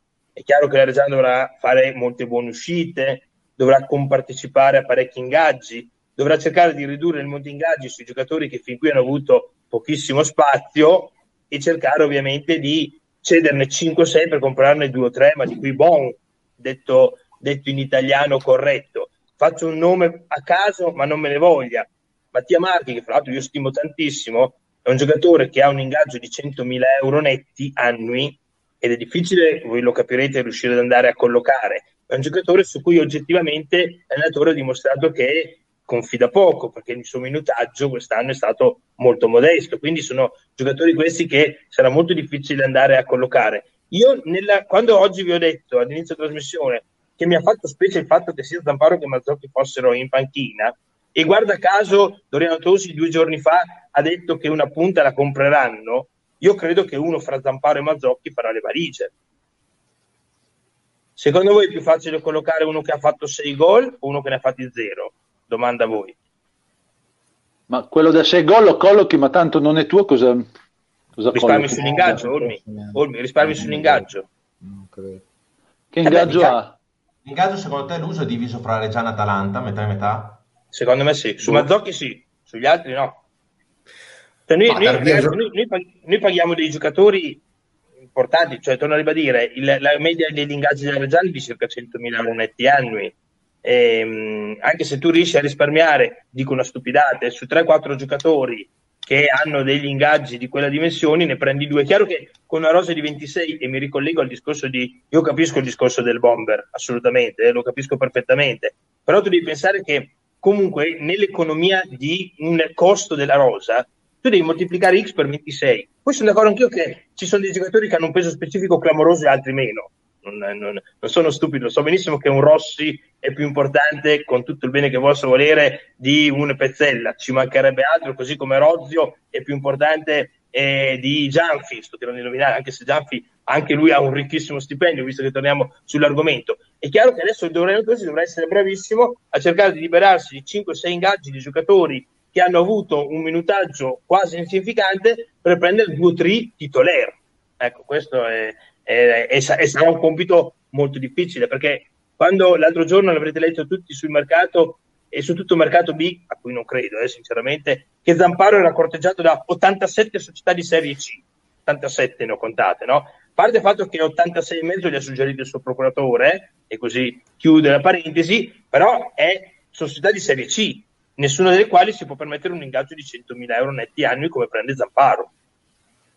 Ma... Quindi se Zamparo esce dalla Reggiana, la Reggiana dovrà compartecipare all'ingaggio.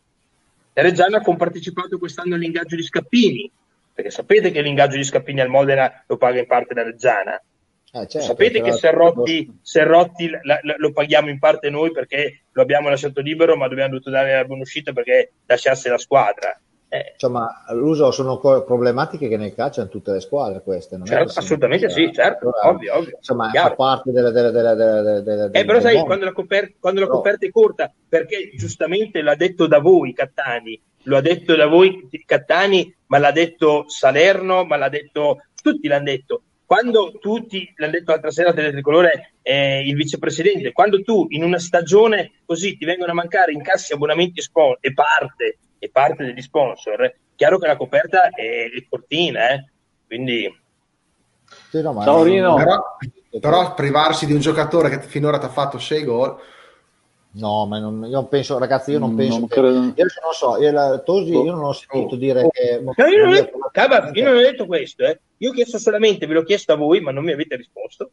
Se no, è più facile non, oggi andare a fare credo, mercato, no, andare, fra virgolette, a sostituire a, a trovare un, un, acquirente per Zamparo eh, per Matoppi.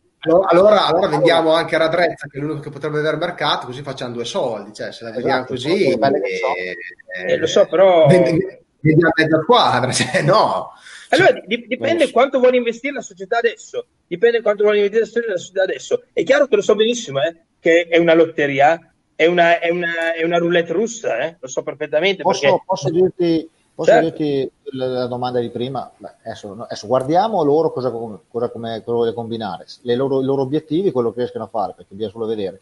Se comprano una, una punta, dipende che punta prendono. Se prendono una centrale grossa da, da fare, da, da, che possa tenere sul pallone, è logico che eh, può essere Zapparo, ma non credo che diano via un giocatore, adesso non lo so, forse daranno via chi, chi non, non, chi non usano. È più facile dar via chi non usano, secondo me. Che, Bomber ci sta chiedendo, ci manca solo nella nostra diretta una valletta, quindi dobbiamo eliminare qualche d'uno, pensiamo proprio che sia tu, soprattutto per tutti i tuoi amici che hanno rotto i coglioni, che lo diciamo basta incensare il bomber, non toccatemi il bomber, bomber numero uno, cioè l'abbiamo fatto diventare personaggio, ma noi lo riusciamo anche a distruggere in tre dirette.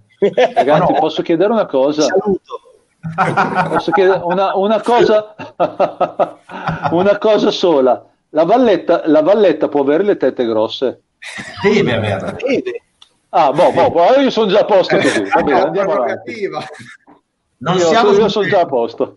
Perché ce l'hanno anche chiesto nei messaggi, ma perché non siete più su del tricolore? Ragazzi, Mazzoni, che ci vuole un bene dell'anima, ci mette quando ne ha voglia, ok? E quando siamo interessanti. Quando c'è l'ospite che c'è Albini, chiaramente Mazzoni ci vuole, però mi ha detto che c'è una, prog- una programmazione particolare che in questo momento non riesce noi continuiamo qua, siamo nati qua e moriremo qua. Cioè, nel senso, cioè, siamo... no, io, pensavo, io, pensavo, di essere su un canale, adesso allora parlo come cazzo mi pare, allora, se non siamo in televisione.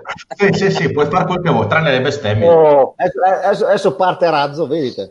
Però adesso su Tele Tricolore c'è Reggiana Pordenone, de- diretta Rai. Quindi cioè, direi uno spettacolo da non perdere. No, c'è, no, dico, c'è- c'è il mio, c'è il mio capo area che è di Cremone che sta guardando la Reggiana Pordenone su Rai, Rai Sat adesso. Io. Stefano Carboniani, che è il mio... Ma, il e mio- mi ha detto, oh Luca, ma loro vanno al doppi? Ah, te crede? Oh, fine, fine, Eh. fine. Stefano, che è il mio parrucchiere, dice Grandi Olmi sei una persona seria. Stefano, domani ti mando due o tre messaggi che mi ha mandato Olmi oggi. Eh? Eh, ma hai capito poco, però. vabbè. Mandagli, mandagli anche il- quel video che ti ho mandato con i tanti riquadri.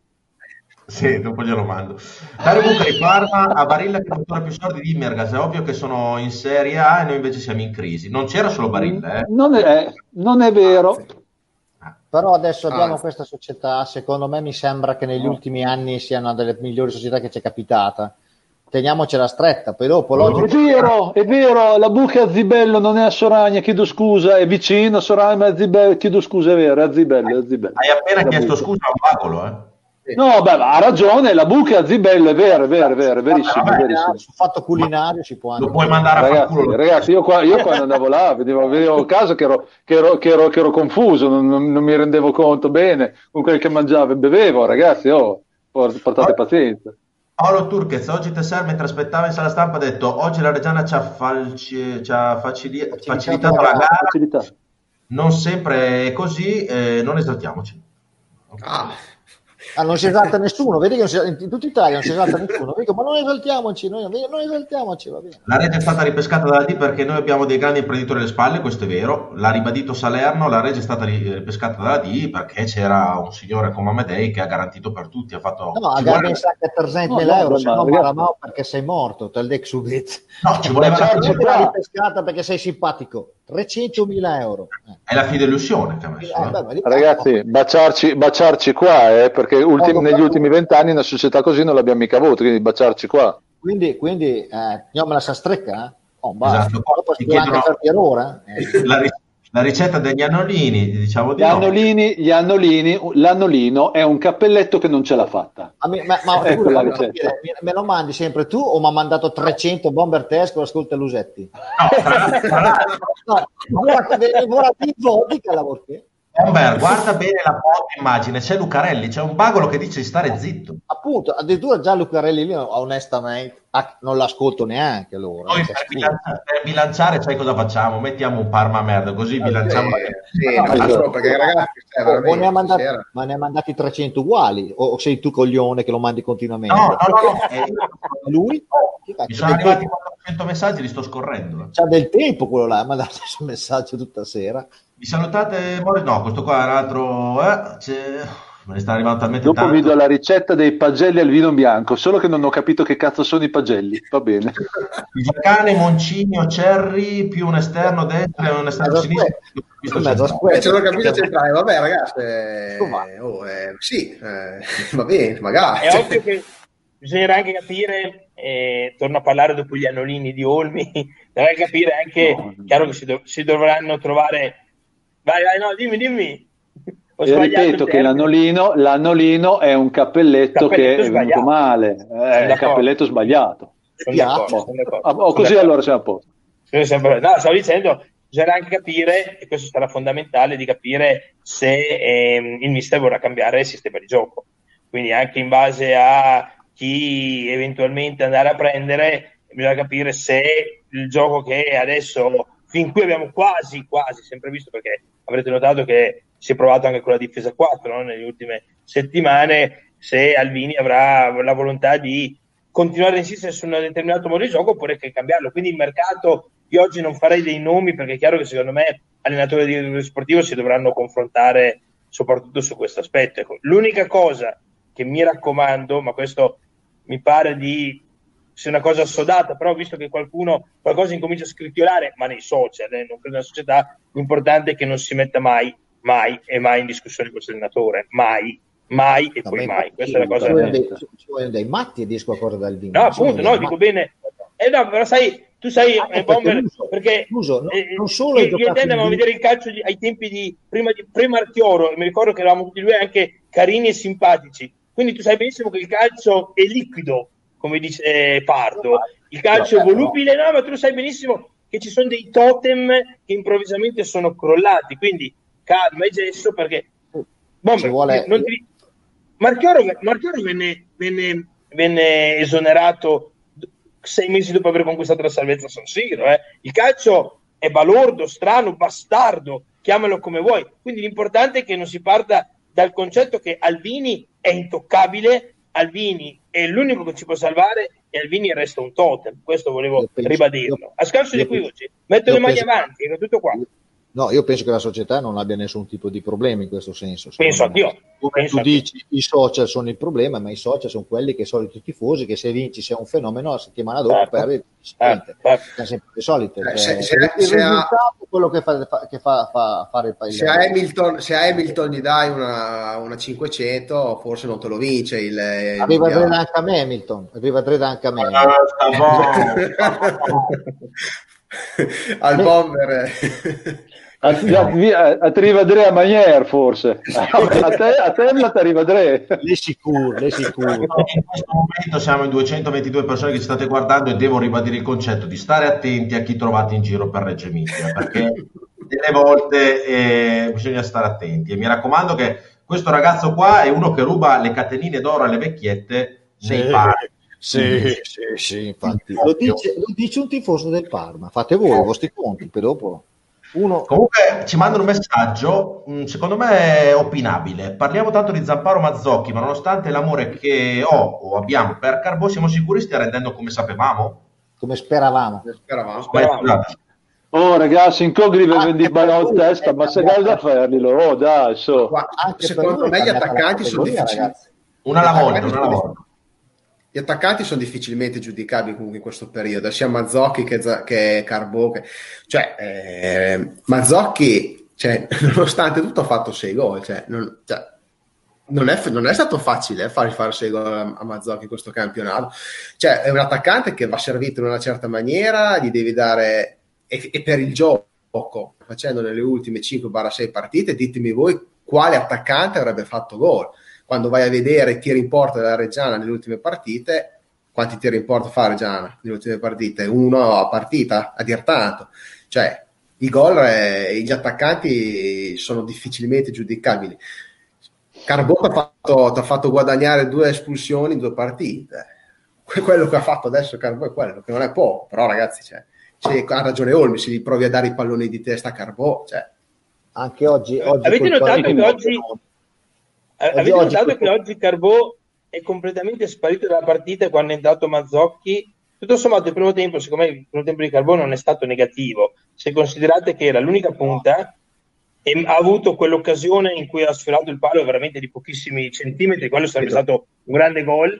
Ha sfiorato il gol ancora alla fine del primo tempo, alla fine del primo tempo e soprattutto c'è quell'episodio che non è, è vero, calcio di rigore, io subito avevo gridato il rigore, poi rivisto effettivamente è un tocco abbastanza che diciamo, può, però era un'azione pericolosa dove si era inserito con un grande inserimento. Secondo me il primo tempo, nel primo tempo, oltre a Cerofolini, Carbò, a mio vedere, era stato il migliore della Reggiana. Poi nel secondo tempo è letteralmente sparito. Guarda caso, quando gioca con Mazzocchi, se avete notato, non si trovano, non si trovano e non si trovano. Vi ricordate l'anno scorso che lui si trovava benissimo con Zamparo e molto meno con Scappini, vi ricordate, no? Quindi sì, eh, sarà il caso, saranno non lo so, ma effettivamente è un giocatore che quando gli cambi partner eh, cambia il rendimento.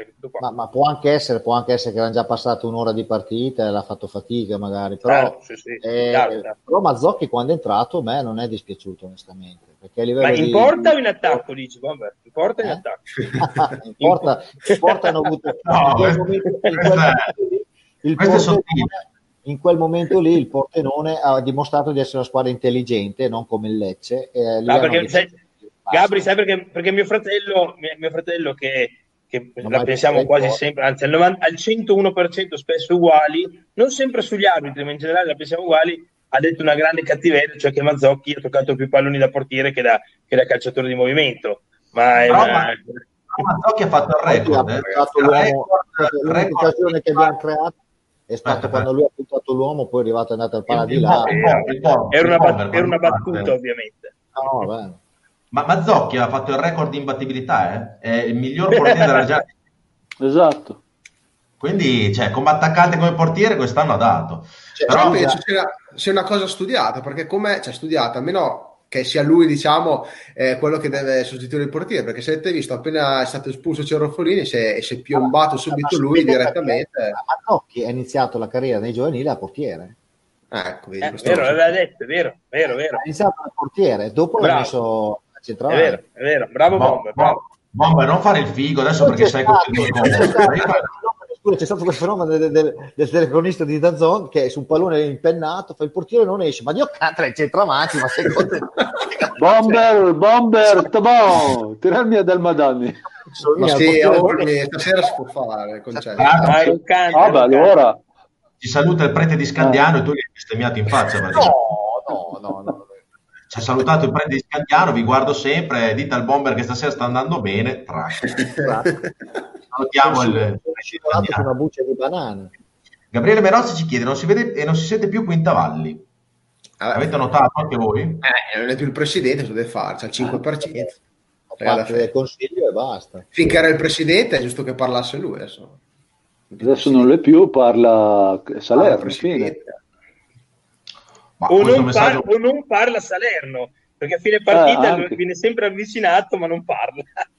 Grande Carmelo. Oggi, oggi però uh, sulla telecronaca del Rai ha fatto, rilasciato l'intervista a metà tra il primo e il secondo sì, tempo. Sì, tra il primo e il secondo tempo, sì, sì, sì, quindi Mazzocchi va bene per il gioco che fa la squadra, giochiamo in 10, ci serve un centravanti grande e grosso.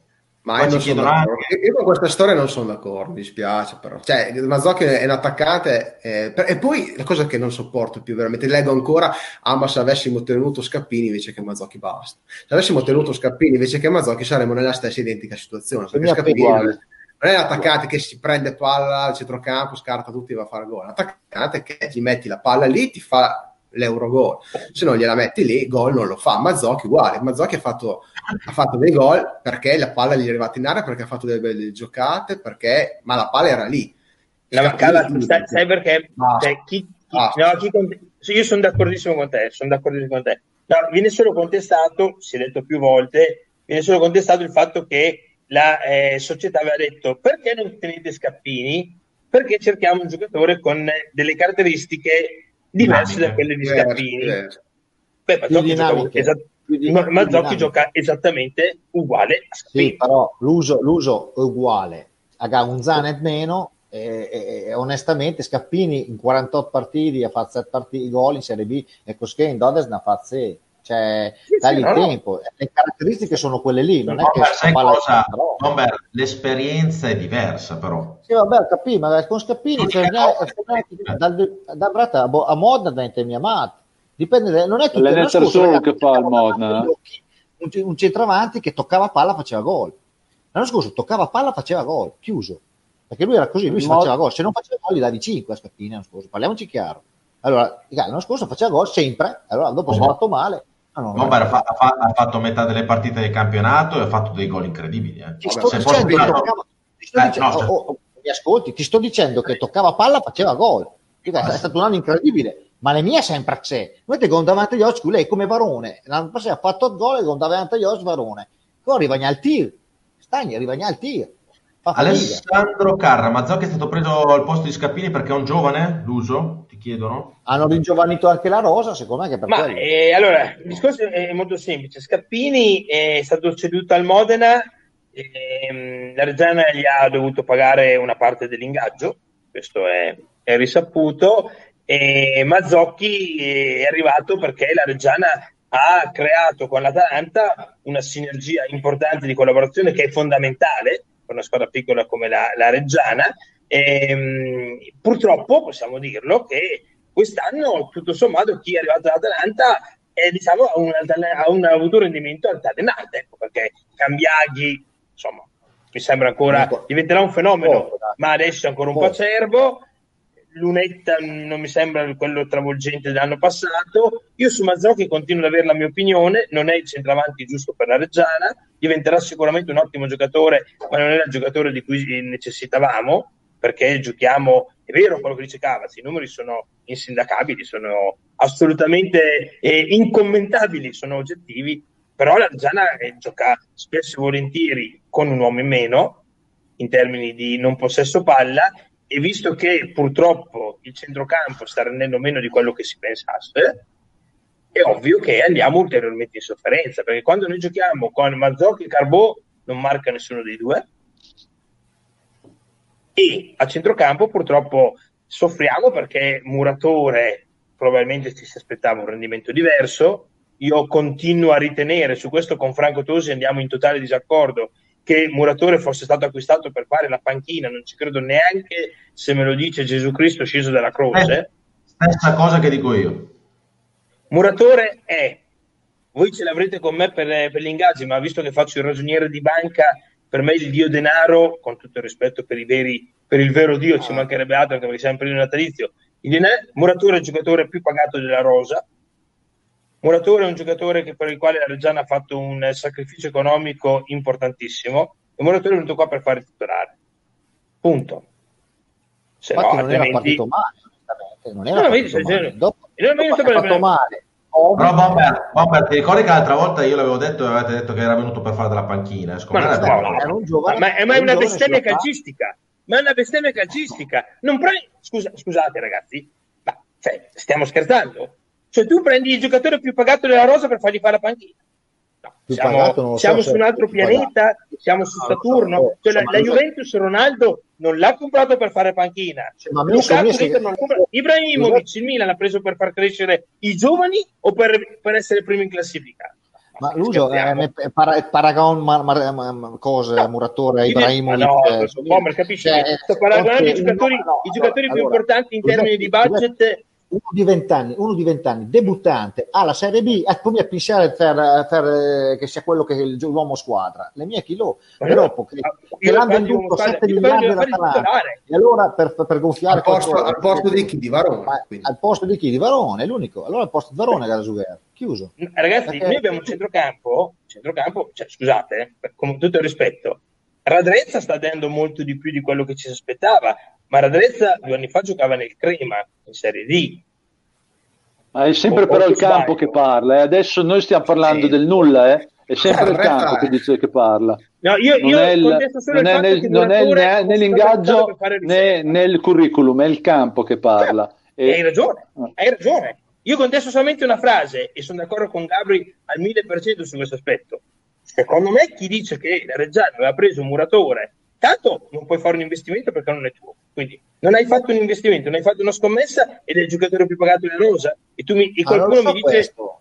Questo non eh? lo sapevo, Lucio. Se, è il giocatore più pagato, non lo sapevo. E qualcuno mi so. dice che è stato, pagato, è stato comprato per fare la riserva. Questo, scusate, non ci credo. Eh, poi, Io parlavo con i ragazzi, parlavo con i ragazzi l'altro giorno che da come era stato presentato, anche mh, è stato presentato in maniera importante, tolto il suo passato, così, però anche a Reggio è stato presentato in maniera importante Certo. E, e, quindi io ho pensato proprio che era ipoteticamente un, un, cambio di Varone, ma che all'inizio ha preso anche il suo posto. Tolto che Varone non stava bene col ginocchio e quindi non ha fatto la preparazione. Però secondo me è stato preso per un'eventuale titolarità del centrocampo. Che comunque alla fine stringi la cosa, il problema è che sia davanti che di dietro, alla fine... No, no, no, no, no, vi, vi faccio una domanda, quanti mezzo... giocatori deve comprare la Reggiana? Noi, noi, aspetta, noi nel mezzo ci manca il passo, ci manca, perché anche gli attaccanti li devi servire dal fondo, non sempre dalla tre quarti o col lancio lungo, se no fa molta fatica e non andiamo mai sul fondo una volta. Lo, lo chiedo ad Olmi, Olmi quanti, quanti giocatori a tuo modo di vedere deve comprare la Reggiana? Io non vorrei che allora, io lo dico però sperando che non si offenda nessuno, perché secondo me ci sono dei giocatori che magari adesso giocano meno, vogliono andare a cercare spazi da altre parti, ma cioè, bisogna vedere anche tutte le varie dinamiche all'interno della rosa. Se, con, se fosse la mia squadra io penserei di fare 3-4 acquisti adesso, secondo me, poi magari sbaglio. Anche per me 3-4 acquisti, uno per... Io onestamente... Per repa- eh. Uno davanti, uno di dietro, due e mezzo. Ah, devo essere realistico o quello che io vorrei? No, realistico, no, realistico, no, realistico. Cioè. Vabbè, cioè, allora realistico c'è... bisogna vedere quanti soldi puoi avere a disposizione. Io non lo so. Appunto, no, cioè secondo me, se parliamo di innesti da Serie B, quindi parliamo di innesti importanti, non di allungare la rosa. Certo. Secondo me, oltre i 2-3 acquisti importanti non, non ce ne saranno. Ok, sono d'accordissimo con voi. Che però, che però sarebbero già, cioè, già due barra tre acquisti importanti sarebbero già secondo me sufficienti. Acquisti di categoria sarebbero già molto importanti. Insomma, sì. anche, anche, mal che vada anche due sarebbero importanti. Sarebbero importanti. Però stiamo sempre parlando del nulla perché non sappiamo, non sappiamo quanti soldi c'è a disposizione. No, cioè, però se, se, se, se, non, cioè, se neanche due barra tre eh, si possono fare, insomma allora... A, a parte quello ricordiamoci che comprare della gente a gennaio snaturi anche il gruppo che è già esistente, quindi meno elementi inserisce e, e qualitativamente sono più alti, meglio è, perché secondo sì, me quattro, sì, quattro giocatori non li potrei mai mettere perché ciulli il posto a qualcheduno e quindi crei secondo me uno l'uso delle... Eh, l'anno, Facciamo tre, dai, tre, uno per reparto, per dare una mano, per dare maggiore no. copertura, maggior continuità. L'anno, l'anno dei randagio, se vi ricordate, a gennaio no. hanno, hanno, hanno, mandato via eh, un sacco di giocatori per motivi all'apparenza disciplinari, poi in realtà se, insomma, si è saputo dopo che i motivi reali quali erano, cioè volevano liberarsi di certi ingaggi gli è andata bene chi ha, ha, preso i sostituti, ha cambiato mezza squadra, non è che poi ti sia andata male, perché è arrivato Carlini, è arrivato Genevier, è arrivato, quindi non è sempre detto, è chiaro che qua stiamo parlando di una società diversa, meccanismi diversi, quindi sicuramente non puoi stravolgere troppo la squadra e anche perché eh, a gennaio bisogna stare molto attenti a quelli che vai a comprare. Eh, qua ci scrivono che secondo mm, Francesca Cantafora, che salutiamo, a me Moratore l'ingaggio secondo me glielo paga l'Atalanta. Può essere l'uso? Secondo me no, secondo me no. Però, no. Rispe- no. Però rispetto questa tutta, considerazione, tutta, lo sanno, lo sanno solo loro. Come giustamente Francesca dice secondo me, io dico secondo me no. C'è un problema che ci sarà lunedì sera, cioè problema, è un finto problema, perché fondamentalmente abbiamo un grandissimo sostituto che eh, nel reparto diciamo eh, importa perché Cerofolini è stato espulso poi dopo parleremo anche 5 secondi di Cerofolini. Qua ci manda un messaggio secondo me anche un pochino troppo cattivo perché per me Venturi c'ha due maroni grossi come una casa. Come entrare Venturi no, cascara dopo le no, quel giorno lì senza, senza, senza Venturi ne prendevamo 13 non ci, ci fatto interventi che Venturi Cosa entrerà allora, Venturi è un ragazzo allora, Venturi lo dico io intanto è un ragazzo intelligente Due, un ottimo portiere. Tre, è un grande professionista. Punto. Entrerà con eh, una voglia pazzesca di fare bene dopo quella domenica che non è assolutamente bravo Bomber, non è assolutamente colpa sua, ma gli resta come macchia però sul suo pedigree, quindi ingiustamente, ingiustamente. Entrerà con la voglia di spaccare il mondo e da ragazzo intelligente, da professionista, sa perfettamente che non può dire bau in questa stagione perché Doriano Tosi, e in questo invece togliamo il cappello al direttore sportivo, dove, dove in altri reparti secondo me Doriano Tosi quest'anno ha fatto male, lo dico senza timore di essere mh, cazziato, perché i fatti sono questi, sul ruolo del portiere e da due anni che fa dei acquisti straordinari. Questo bisogna riconoscerglielo. Quindi... Ha trovato un portiere della Madonna? Eh, ma anche l'anno scorso, perché l'anno sì, scorso sì, Venturi, Venturi ci ha portato in Serie B. Noi L'unico problema che non abbiamo è il portiere proprio. Eh, Esattamente, quindi Venturi sono convinto che farà, un, poi è chiaro che eh, se, è, se, se, la difesa, se la Rezzana concederà al Pescara 27 tiri in porta, ci puoi mettere anche Mandrake, ma... Esatto. Cioè, l'uso quando ti manda i messaggi il tuo amico Maccagnani, leggilo Grande tu e rispondi. Ma si possono prendere anche giocatori di Serie A che non giocano mai in prestito, eh? Esistono anche i prestiti. Allora, ma certo, ma se non giocano, lo so, ma Macca dieci anni fa non, sape- se, non, sapevo se il pallone fosse quadrato o rotondo. Ha fatto dieci anni di scuola Lusetti e guarda che messaggio straordinario che manda. Guarda. Dieci anni di scuola Lusetti. Preso anche delle, da... delle legnate. Il giocatore del Serie A lo paghi lo stesso intanto e poi se un giocatore che in Serie A non ha, non ha fatto un minuto nel girone d'andata, cioè attenzione, non è che arriva qua e pronto, è bello pimpante. Io star attenti, sì, molto bravo. È, è la difficoltà è trovare anche gli uomini posto giusti in sostanza. Sino... Daniele, Daniele, Daniele, Bonaccini, per me Tosi ha già in mano qualche cosa, altrimenti non ti puoi salvare in quest'annata troppo esordienti. Sicuramente. Applausi a questo messaggio, applausi a questo messaggio, perché conoscendo Doriano Tosi non rilascerebbe mai un'intervista in cui dice ci vuole un centrocampista e un attaccante.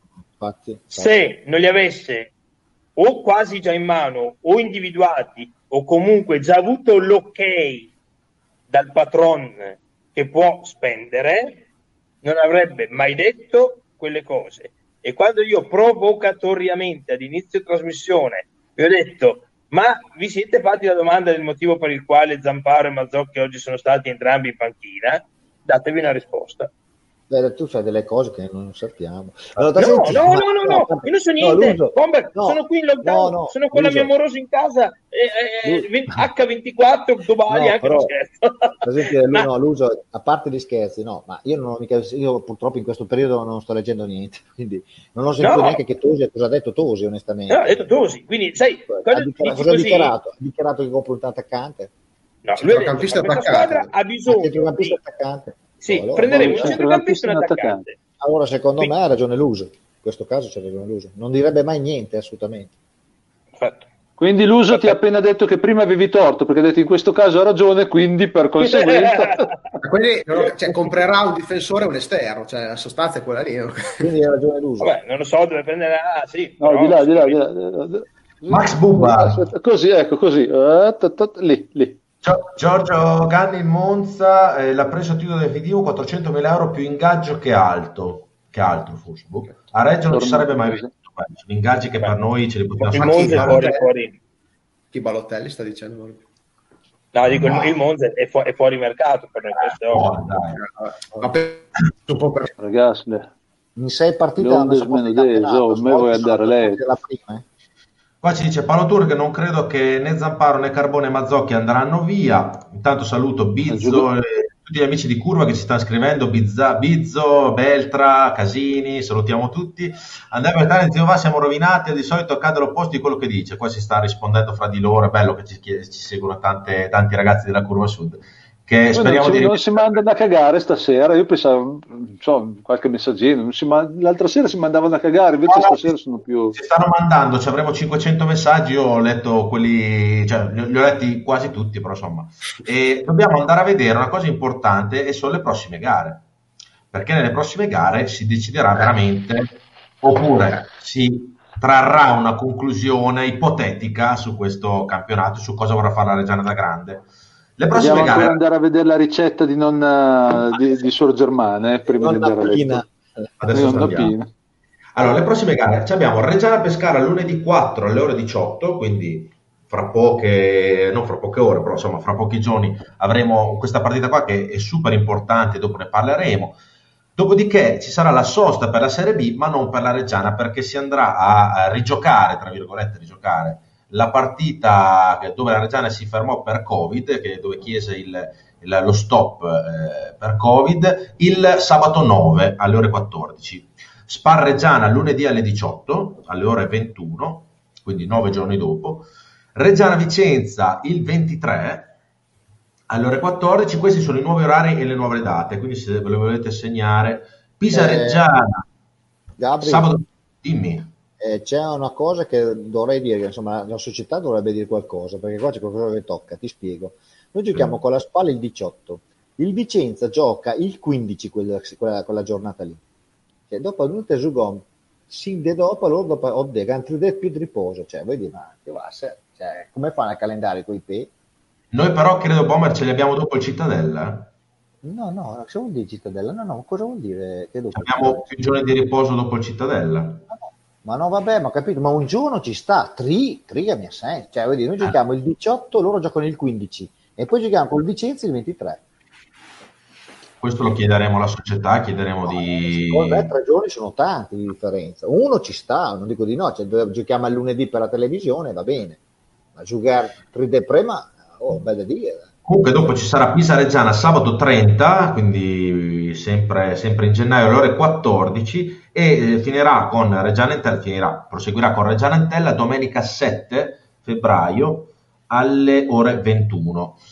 Mm, cosa ne dite di, questa, di, queste prossime gare dove ci sarà un Reggiana Pescara importantissima per eh, lo scontro salvezza in 4 e do, un mese dopo ci sarà Reggiana Entella importantissima per queste, Guarda, possiamo portare un po' di ottimismo, come, come ho detto anche prima, se vogliamo, eh, cerchiamo di guardare il bicchiere mezzo pieno, ma con quattro partite alla fine del girone d'andata dobbiamo fare 8 punti per, quella, per girare no, il giro di boa con l'ipotetica quota salvezza senza play out. Non si, messi, non si è messi così male, 8 punti, 4 partite, ora come ora sembrano un, un'utopia, Miraggio. però insomma, sembrano un miraggio, però ragazzi n- non è tutto da buttare. Stasera ovviamente il morale era a pezzi, siamo stati un po'... però ragazzi non è tutto da buttare, cioè finora abbiamo fatto un campionato a livello di punti, cioè veramente sopra le aspettative, almeno fino a una giornata o due fa. E quindi, e quindi le prossime quattro partite sono importantissime e col Pescara eh, è fondamentale. Io Pescara l'ho visto con Lentella che ha preso tre pere, penso che abbia giocato peggio di noi con la Regina. Pescara alterna partite perché ha un organico di tutto rispetto, perché ha dei giocatori importanti, però quest'anno fa veramente delle partite bruttissime come, come Antella. Guardate le mie mani, guardate le mie mani. Infatti ho detto alterna, alterna prestazione contro di noi sicuramente farà la partita del, del secolo, no però è una partita importantissima. Sicuramente. Secondo me è, è inutile che ne... tu hai fatto benissimo ormai sei un ottimo giornalista, non sei solamente... No, sei, no, no, hai proprio le, le stimate, fidati, del giornalista, no, e visto che io non ti devo portare a letto e, non ti, e ti devo dei soldi, te lo dico perché... Che brutta perché immagine, lo, che brutta eh, immagine! Sì, io... lo so, ma sei, sei tragica, tremenda. no, era, era, infatti era utopistica come immagine, no? Era, era, era irreale. No, Adesso torno solo per salutare. Ti cambio nome a Olmi, perché. Io, io, lo amo, io a Olmi lo, lo amo quasi, quasi, anche fisicamente. Detto ah, ciò, tu hai fatto benissimo, hai fatto, hai fatto informazioni in questo momento con date e orari, che sono sempre importanti perché magari ci si perde. Però io credo che la Reggiana, oltre a guardare partita per partita, quella più grande delle banalità, ha secondo me in questo momento, a meno che non venga stravolta la rosa a gennaio e sono d'accordo con tutti voi, verrà ritoccata, certamente sì, ma non stravolta, ha un grandissimo obiettivo, metterne tre dietro. E tutto sommato io accetterei anche fare una firma grossa così per andarmi a giocarmi alla roulette russa i play out. E nelle tre dietro, ragazzi, il campionato, ma lo diceva già ad agosto, è uno dei campionati che stanno più rispettando i pronostici della storia, perché le, sca- le, le quattro squadre più indiziate per retrocedere erano Reggiana, Ascoli, Pescara e Entella. Io il Pescara l'ho visto giocare tre volte, compreso contro il Monza quando ha vinto con una botta di culo mai vista. Ma sono d'accordo con Cavaz, è una squadra che è ampiamente comunque alla nostra portata, anche se ha dei buoni giocatori, però è una squadra ampiamente alla nostra portata. E noi, ha, per... ha dei giocatori che ti possono far male in alcuni momenti perché ha dei giocatori importanti che ti possono risolvere la partita e fare male. Per il resto, come gioco, deficita Perfetto. molto. E quindi noi dobbiamo pensare che Ascoli, Pescara e Dentella devono stare dietro. Poi mi vado a giocare i playout. Beh, in 180 minuti, ragazzi, noi abbiamo vinto i playoff che non eravamo certamente la favorita, no? Quindi i playout mi capita il Cosenza, va benissimo. Mi capita la Cremonese, va benissimo. Mi capita il, il Pisa, va benissimo. Anzi, eh, va benissimo tutte. Però noi dobbiamo mettere tre dietro. E quelle tre dietro lì, ragazzi, non dobbiamo andare a trovare un'altra. Sono quelle tre lì. Sono quelle tre lì. E quindi il Pescara è una sfida di non di capitale importanza, di più. Perché è vero di che più. il campionato di Serie B è lungo, basta muovere la classifica, ogni punto è un diamante, ormai è sempre solite frasi fatte, ma ci sono partite che devi vincere e altre che puoi anche fregartene e perderle. Bene, quella con il Pescara prende da vincere. Poi. Sì, no, ma infatti se uno si vuole salvare è un bel da dire. In casa col Pescara e eventualmente col Vicenza la fine giornata andata, è un bel da dire, uno deve provare a vincere. Poi per pescare in assoluto, come dice l'uso, perché Vicenza, insomma, alla fine... È, Vicenza, Vicenza è più forte di noi. Vicenza è più forte di noi. Loro Vicenza ce li ha. No, sì. il pescare in effetti è, oh, e poi dura anche loro perché vedi intanto fanno qualche colpo gobbo però via, via portarla poi, a casa occhio, occhio, a lentella, occhio a lentella però perché se volesse poi non so a livello societario quali sono le intenzioni ma se volesse mettere mano al portafoglio lentella quello è vero quello è vero. Non è messo ha un portafoglio bello gonfio eh, il suo presidente. Poi non so le intenzioni che abbiano, eh, sinceramente. La possibilità Però, saranno, eh. Le possibilità da Parma, da Parma ti dicono che ne sai seriamente. Penso che non doveva andare a letto lui lì. Ma non doveva andare a letto. Eh, chi è che ha dato buonanotte prima? Ma non va a letto quello lì, ma ha rotto le palle, porca puttana. Allora, eh... bene di Parma, basta adesso. Eh, stasera ho parlato troppo bene di Parma, però... Basta. Allora... Siamo, stati, siamo stati oggettivi, Ormi, oggettivi. Ogni tanto ci vuole. Eh, lo so. Lo so, lo so. Stadio, però Parma merda stadio, sempre, Parma merda sempre. Eh. Allo stadio sappiamo quello che dobbiamo dire, però... no, una, ma, anche qua, altra... ma anche qua, eh? ah, vabbè, anche qua. Vai, no, guarda, che, loro... guarda che eh, vai, vai, vai, basta. Non possiamo più parlare di Parma. No, perché devo fare il momento di Olmi che si sfoga, dirà una ricetta, poi abbiamo la formazione e chiudiamo, perché sono già le 11, eh? nonostante eh, siano 200 allora, allora, io vi leggo la ricetta dei pagelli al vino bianco, che non so che cazzo siano i pagelli, boh, però cucinateli se li trovate. Dosi per quattro persone. Due pagelli che dove cazzo si comprano i pagelli? Sei un mentecato. Sei un mentecato assoluto. È un, pe- è un pesce, oh, i pagelli è un pesce. È un pesce? Ah, va bene, va bene. Mezzo bicchiere di... Avete googolato, avete googolato. Bravi, bravi, bravi. Mezzo bicchiere di vino... Perché io poi faccio le, le cose... Vabbè, adesso vado avanti mezzo bicchiere di vino bianco secco, un cucchiaio di farina, 300 grammi di cipolline, puttana, ero due pesci con 300 grammi di cipolline, suor Germana si droga, no. una foglia di alloro, 4 cucchiai di olio d'oliva, sale e pepe. Pulite i pagelli, eh, togliete l'interiore e lavateli. Lavate l'interiore? No. Ricciati nonna, nonno sarà tua nonna, vaffanculo. Allora, Metteteli in una casseruola con due cucchiai di olio, il vino e la farina, mescolate così a casaccio e le cipolline sbucciate, cioè le cipolline piccoline devi stare lì anche a sbucciarle, capito? Cioè, ti dico che, che Suor Germana, Suor Germana si droga. Fate cuocere lentamente per 30 minuti, aggiustate di sale e pepe, poi scolate i pesci. Io non ho mai capito nelle ricette aggiustate di sale e pepe quanto QB, QB. QB, QB, quanto basta? Quanto basta a morire? Poi, quanto basta? Boh. Scolati i pesci, ecco, vedi, qua c'è scritto che sono pesci, e teneteli al caldo e metteteci una coperta. Continuate la cottura delle cipolline finché non, uh, non, saranno tenere. Servite i pagelli con le cipolline, la salsa e la cottura. Poi buttate eh, via eh, eh tutto. Bomber, Bomber sta Bomber. scrivendo. Scusa, eh, sei maleducato. Stavi scrivendo? No, cioè, tu mi è arrivato, cioè, arrivato stavi guardando, non stavi guardando. Allora, è arrivato un sonoro, ho guardato tutto qua. Cioè, ci sono le ricette di Olmi e tu, da maleducato Io, quanto sei, beh, le ricette di Olmi le devo ascoltare, non guardare, ascoltare. Basta. Io, ade- io adesso, fai il riassunto, Bomber. Ah, fai, fai il riassunto, allora. Ma c'è dei pagelli dischi di lavoro da genere che sanno dove andare quindi punto uno. Già i pagelli scapessi me dobbiamo comprare, quindi Olmi, noi ti rispettiamo, puoi so, andare avanti. Cioè, Vai avanti. No, vai. è finito. Io però, ah, io, io però mi, mi, arrabbierei con, con, il bomber, eh. cioè proprio era totalmente disinteressato alla no, tua, no, no, tua recensione. No, no, no. Eh. Stava prendendo appunti. Stava non è vero, assolutamente, assolutamente perché... mancherebbe altro. Io da, da, questo momento il bomber ha il muto nel microfono, non parlerà mai più ok? Siamo in, un, siamo in, una fase dittatoriale e visto che qua il regista sono io e mi sento anche un po' il buon Adolf, qua ti muto e stai zitto. No, va bene, dai ragazzi, a parte parlo, grazie, grazie Olmi per, per, per, questa bellissima ricetta che domani farò con mia mamma, prometto. eh, nel frattempo Ma... ci hanno fatto anche delle domande interessanti che noi ovviamente abbiamo totalmente saltato e ci hanno chiesto se, se, recupera, qualche infortun- se recupera qualche infortunato, non lo so se qualcuno... Cava, come facciamo a saperlo? È, è, è, la, è, la, il più grande velo di mistero sugli infortuni. Ragazzi, è una cosa allucinante. Ragazzi, una cosa so, allucinante. Questa è l'unica cosa che veramente non... Cioè, ma che, che, mistero di Fatima, di Meggiugori e di Lourdes devi andare... Cosa?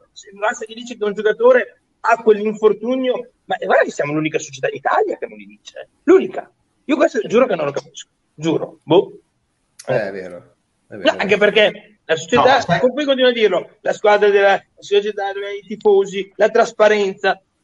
Ecco, è, è, l'unico appunto che capisco, posso muovere a questa società meravigliosa, straordinaria. Ma chi se ne frega? A me da sapere che un giocatore c'ha di uno potrebbe dire cosa te ne frega, ma visto che siamo tutti innamorati, almeno so se è una cosa muscolare, di, cioè, anche ma per fare due chiacchiere, e soprattutto, l'uso, e soprattutto scusa, e soprattutto per una cosa, per evitare che poi si creino delle... Ma vi ricordate l'anno scorso che Spanò e avevamo tutti là, ma il, gioco- il campionato finito, dopo due settimane giocava, si vanno a creare delle... perché me l'ha detto il macellaio che passava da Cavazzoni, No, no, l'uso- me l'ha l'uso- detto l'uso- l'amico l'uso- di Albini, l'uso- il par- no, no.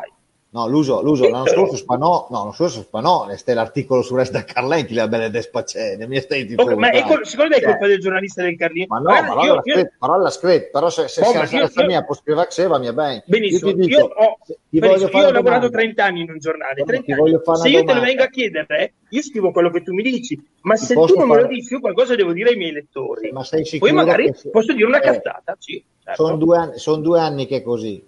Come mai è così da due anni? Secondo te la società?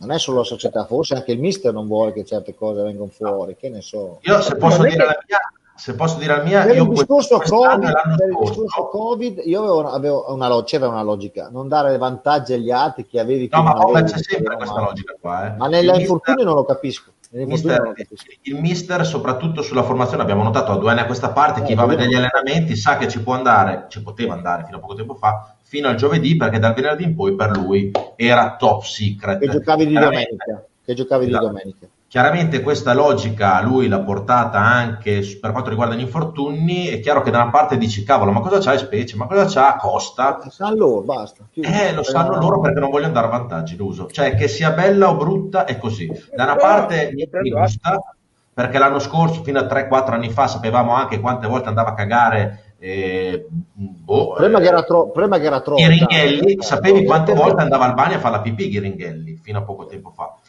Che da una parte ti fa piacere perché leggi sei curioso, dall'altra parte dici, vabbè, se anche non me lo dicono.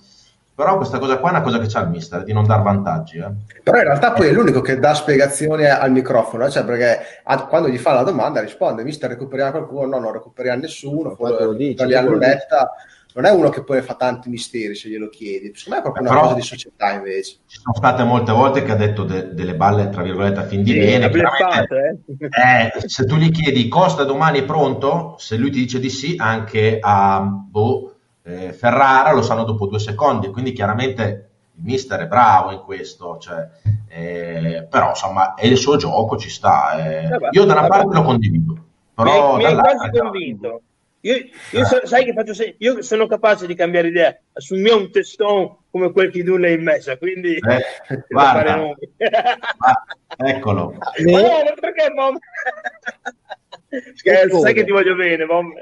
Sai che ti voglio bene.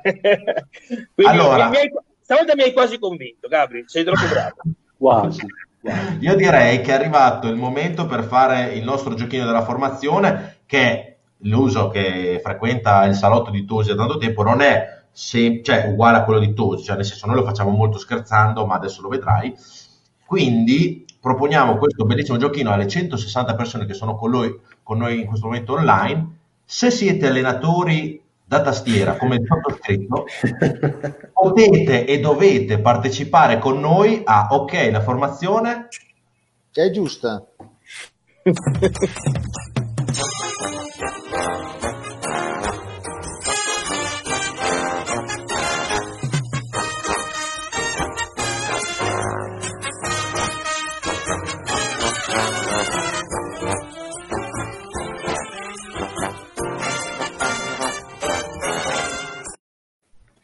Eccoci tornati, ma che jingle è questo l'uso? Bellissimo. vorrei andare avanti un Qua- po'. Quando ero bambino, quando ero- quindi una preistoria fa.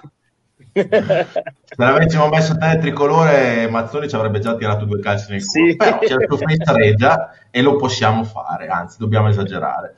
Quindi partiamo dal bomber con la sua formazione tipo per la partita di Reggiana Pescara lunedì. Mi astengo. No. Capisci niente? Scusa, eh, tutti, tutti, dei, tutti dei che manca un giocatore. Noi fa- facciamo a tempo in 3-4 giorni avere tre giocatori a disposizione. eh, No, intanto, eh. se dalla, dalla scorsa settimana avevamo come certezza Cerofolini partendo dalla porta, Eh, questa volta vabbè, c'hai dai, due tanto- alternative. Tanto, so già, tanto l'uso, stai a vedere come fa la svelta. chiudere. C'hai, c'hai due alternative importanti. Chi portiere, portiere Jack. Grazie mille per la tua formazione, Enrico Lusetti. Perché non ho capito qual è il portiere Jack. Eh, Jack è... Ventura. Ma hai Ah, visto, visto? Ho dato il portiere e poi mi ha Sì, tolto il tutto, capito? Ah, beh, comodo, tu dai prendere gli altri ruoli, gli altri reparti dobbiamo No, dire- no, no, no, no, è che, che assumere è, che so- è che il bagolo di Gabri. Ah, ok. quel Diciamo che, diciamo che il bomber a noi ci interessa il portiere, poi siamo a posto Esatto, così. poi va. Prego, arrivo però. di che ne ha messo un. Allora, guarda, ti dico, però ha ragione il bomber. Effettivamente è complicato perché non sappiamo chi recupera e chi rientra. Come facciamo a saperlo, Gabri? Cioè, è chiaro che Rozio recupera? Non lo so. No, lo chiedo a voi. Lo sapete voi, Rozio? Allora, lui- Perché fondamentalmente... davano, allora, davano Io credo 10 di- giorni Rozzi e Rossi, ma la settimana scorsa, quindi in teoria non dovrebbero arrivare a filo col, col Pescara. Secondo me recuperano per Cittadella, Rozzi e Rossi. Rozio e Rossi? Quindi non, me non no. gio- me- Cioè, secondo me non ci Cioè, sono me- col pescato. quindi facciamo, facciamo cioè, impostiamo il giochino che non ci siano allora. Sì, e Aieti? E Aieti? Sì, aspetta, Ah, non so. aspetta, Ah, aspetta. Ieti. Ah, E specie, non è che possiamo eh, fartela noi, Lusetti, Lusetti, aspetta Eh. non è che possiamo fartela noi la formazione, cioè sei grandino, te la devi fare anche da solo, cioè adesso chiede, chiede, dai, Io su, ti amo, cioè, io dai, ti amo, eh, dai, io ti eh, amo. sì va bene, però la fai da solo, non, non sviolinare. Cercavo di inchiappettarmi, ma non Mm. Vabbè, allora facciamo così. Poniamo che siano gli stessi, che quindi non recuperi nessuno, ok? Quattro, dif- quattro difensori fissi, Questa è quella Eh, di guarda. ieri. eh? Questa è quella di ieri. Sì, Di- di allora aiuto, no? Non può fare la Cavaz che è il più bravo di tutti? Non può Eh, fare dai, dai, non, non scaricare la patata su di me. Tanto, tanto ci dobbiamo arrivare tutti, quindi... Allora, Vabbè, allora, facciamo così, dai. Partiamo da una certezza. da davanti giocherei con una, con una punta centrale e provo Zamparo, ma per un motivo Ok. molto semplice, perché Zamparo storicamente ha dimostrato l'anno scorso che gli piace non avere nessuno vicino.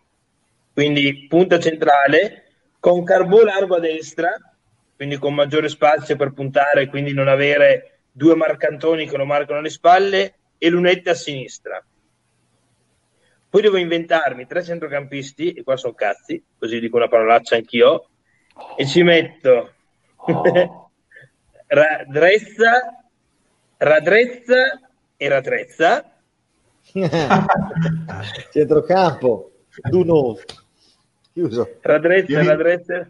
No, ma ragazzi, ma io, io non prendo nessun gettone per questa straordinaria ma- serata che ho fatto di Varone, c'è, rim- c'è solo Muratore Varone. C'è solo so, Muratore ragazzi. Varone alla fine. No, vabbè, il diciamo così che Varo- Varone effettivamente ieri, eh, oggi l'ho visto spompato, però giochiamo, eh. vabbè, però giochiamo fra quattro giorni, ragazzi. Ah, A Aiuto. parte che non lo se so. che Miano vieni su. Ah, non lo so. Me deve giocare lui, eh. Ah, e Varone, anche se Varone adesso è veramente con, eh, con eh, È così.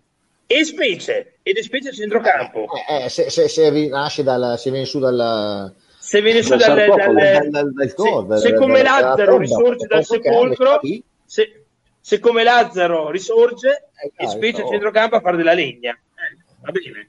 Radre- Radrezza a dettare i tempi, loro due a fare legna e poi i quattro difensori dietro metto eh, Zampano, Gianfi laterali e, e Costa e, e Costa e Aieti centrali. Dai, qualcuno deve recuperare, ragazzi. Se no, se giochiamo con la squadra di oggi, perdiamo anche contro il Pescara. Dai. Comunque, no, ma con- comunque con, con- cioè, con le notizie che abbiamo noi, come Eh, dite come voi, facciamo? Non possiamo fare formazione perché non sappiamo. Esatto. Cioè, allora fai una formazione solamente sul tuo pensiero, poi ne sbagli Esatto. sei. Esatto, La sigletta è bellissima.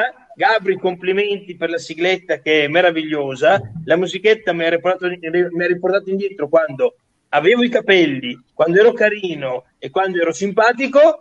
E lo so, è inutile che fai con la faccia di Olmi, taglio, ma è troppo complicata. Il Però ha detto falla- una cosa giusta. In un'ora e 58 minuti di trasmissione, cazzo, Esatto. fammela condividere, no? Eh.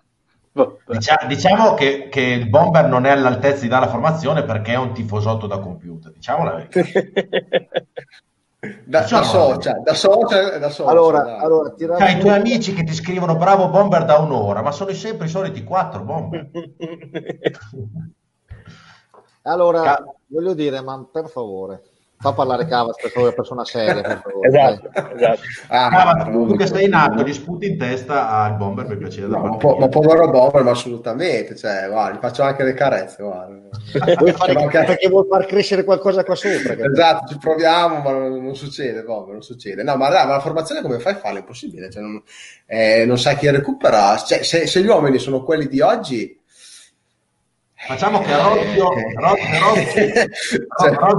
non li recuperi. Togliamo Vabbè. questi due qua. Vabbè, dai, Lunetta, Lunetta, lo considero recuperato, oggi ha giocato, quindi lo consideriamo. Certo. Sicuramente Lunetta io lo faccio giocare perché bisogna provare qualcosa, qualcosa di nuovo.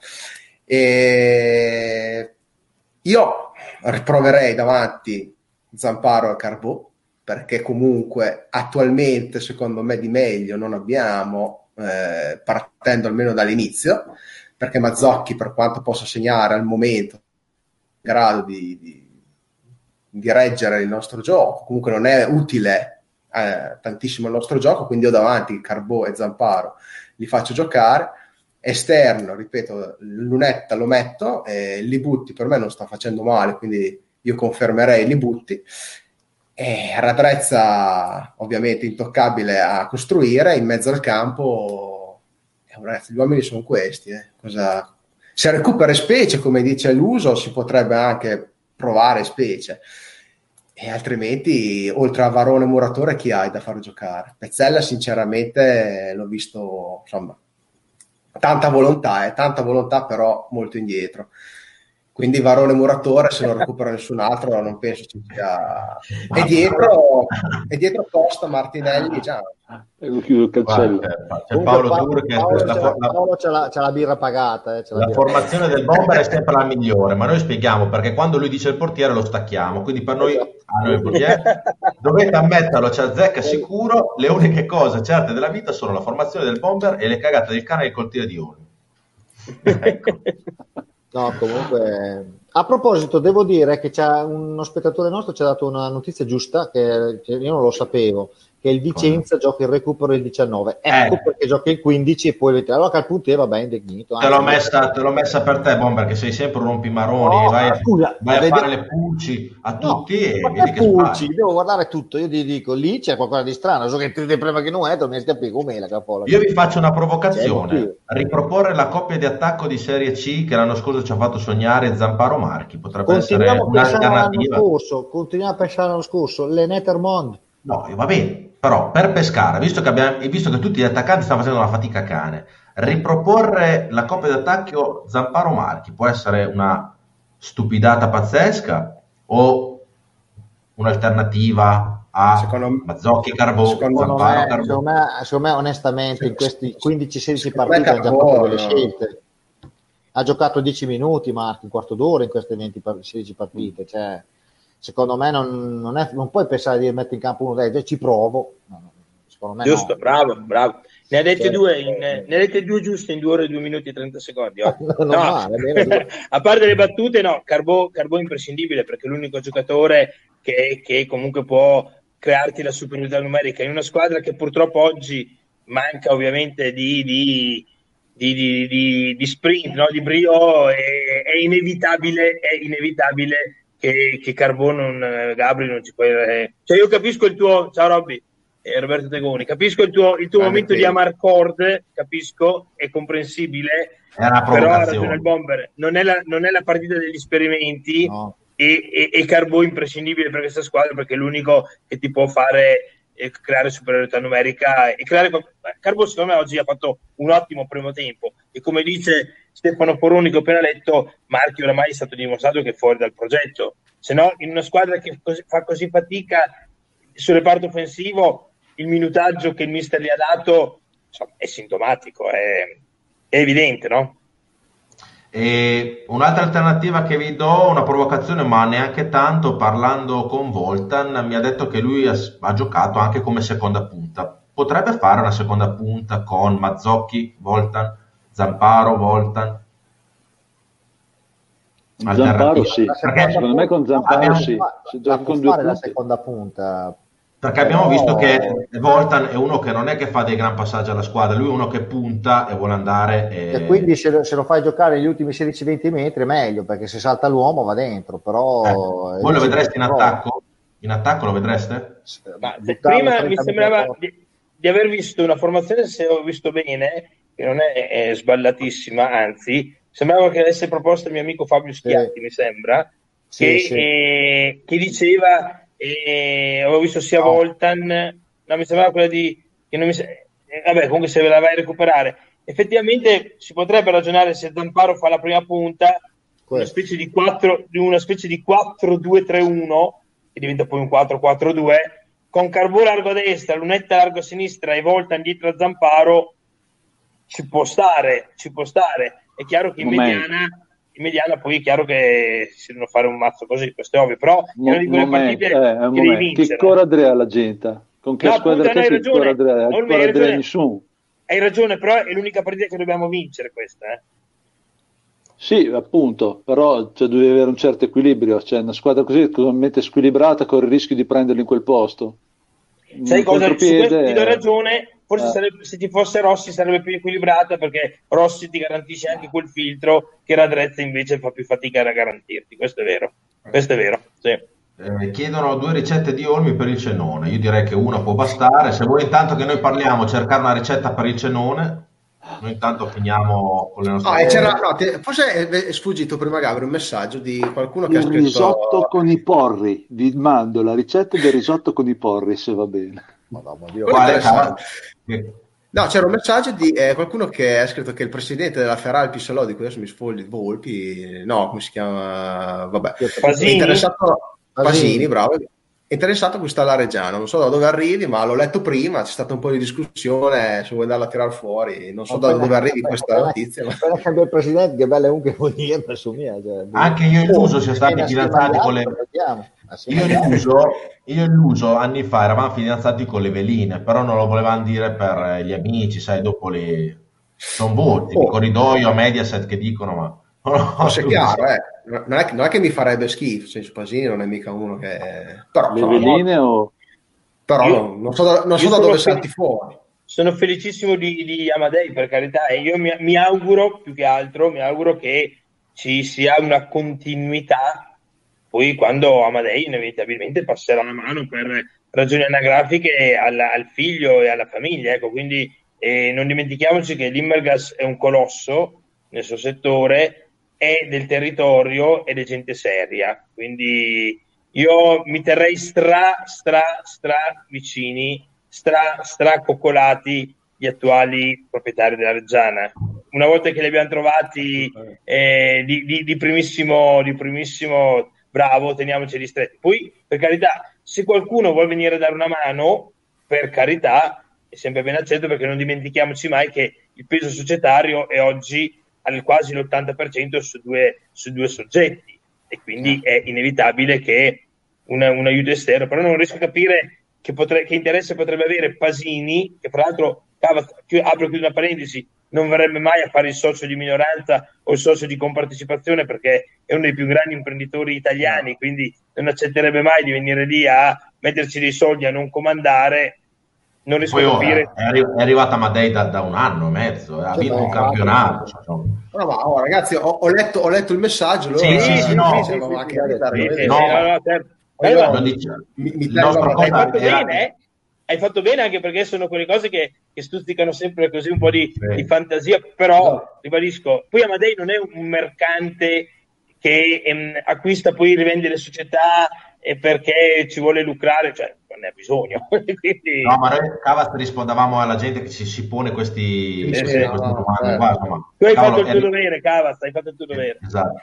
e, Luso, ti, ti, faccio vedere l'ultima cosa, che così ne parliamo 5 secondi, proprio 5, anche se è molto importante, e dopo andiamo con la ricetta di Olmi. Olmi, aspetta okay. ancora un attimo, questa cosa è importante.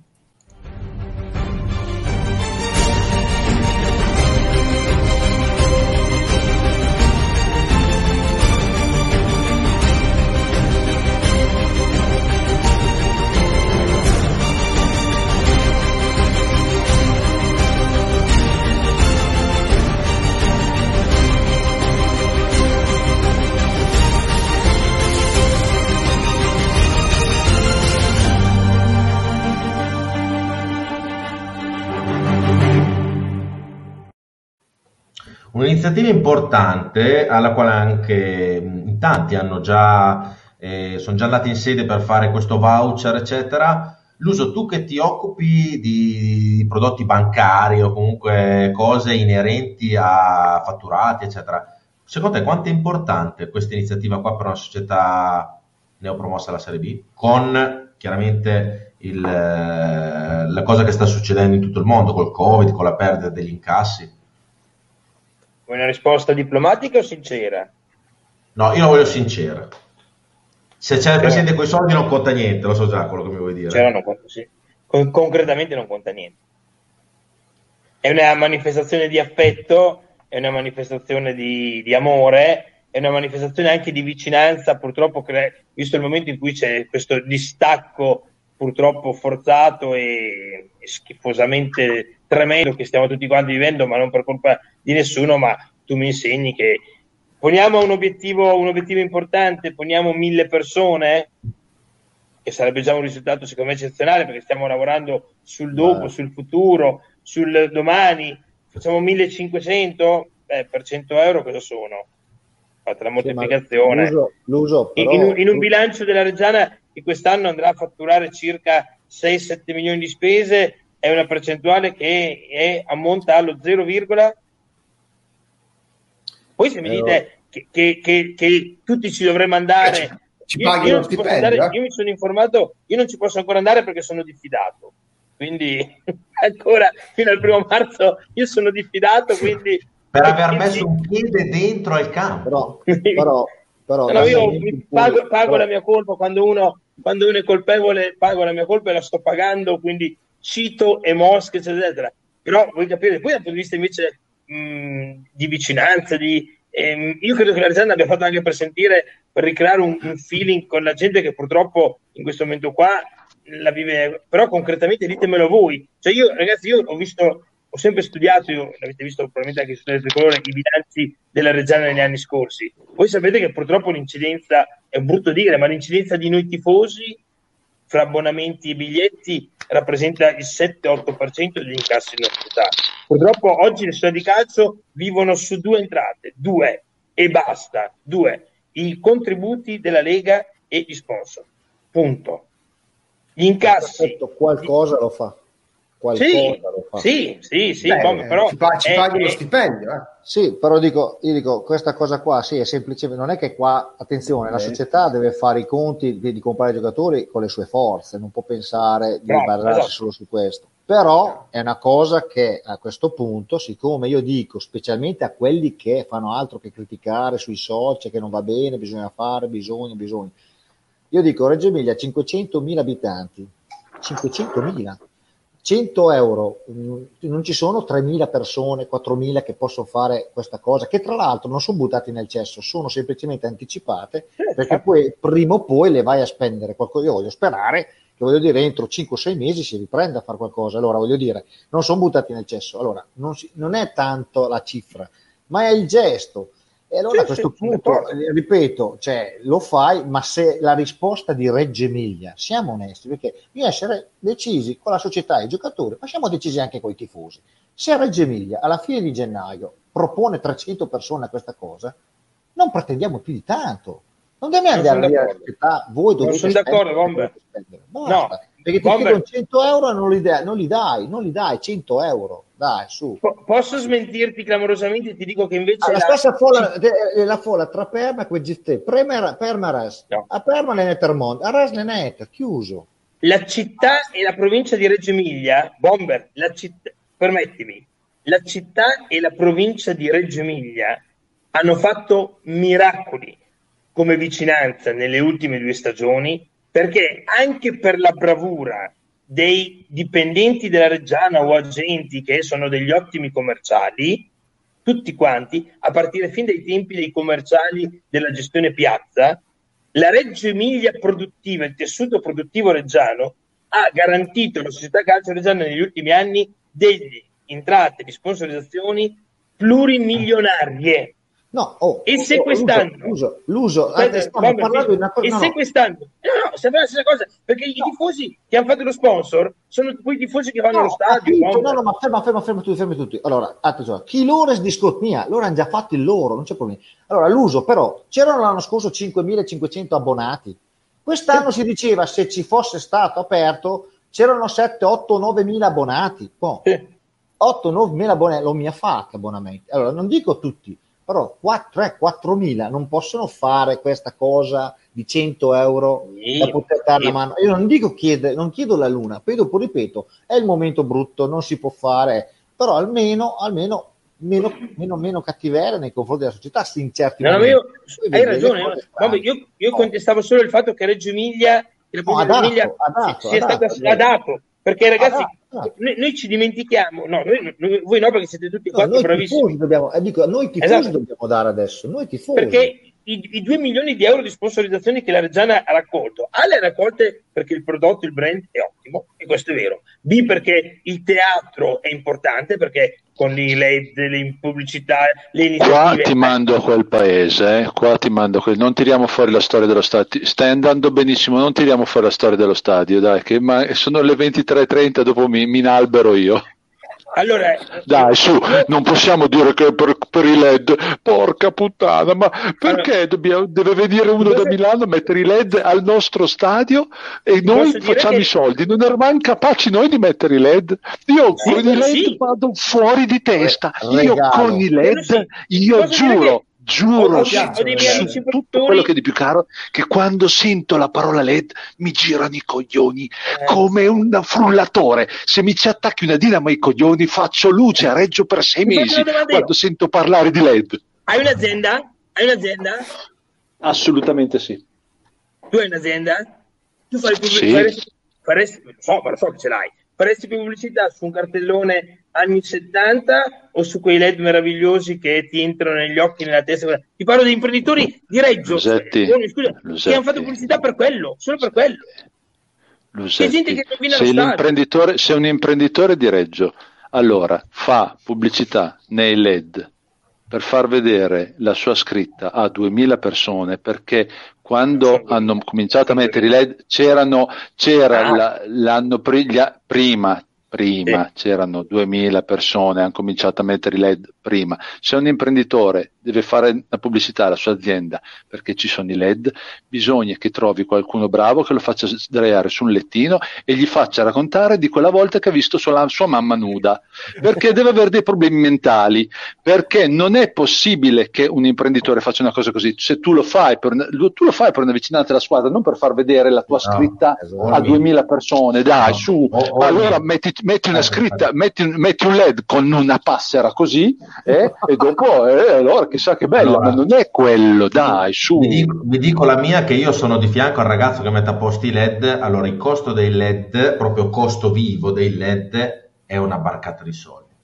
Si parla di dai E 200 chi ai se- 4. Eh no, Vabbè, ma dire- chi se eh, ne ma frega Noi stiamo sfruttando, noi stiamo sfruttando l'impiantistica del Sassuolo, quindi con il, il- io vado ai matti io vado ai matti non nominare quel Io vado ai matti, io vado ai matti. Ti sembra possibile, ti sembra possibile che nel L'impiantistica 2020 della- noi dobbiamo aspettare? Se fosse vero, io mi chiedo perché non li abbiamo messi noi nel 2020? Perché non hai soldi per metterli. Ma dai, se, se ti, se ti vengono dentro 2 milioni di euro, allora sei un imprenditore indeficiente, perché se tu sai che ti entrano quei soldi lì, li investo nei LED, così mi entrano e poi io me li ripago e guadagno. Non è la questione dei LED, la Allora- questione è stata la bravura di chi ha coinvolto le aziende per fare pubblicità. Allora lì ti seguo, ma i LED devono andare a darvi al culo, perché io mi sono rotto il cazzo con la storia dei LED, perché No, mi c'erano i coglioni. Porca Olmi. puttana.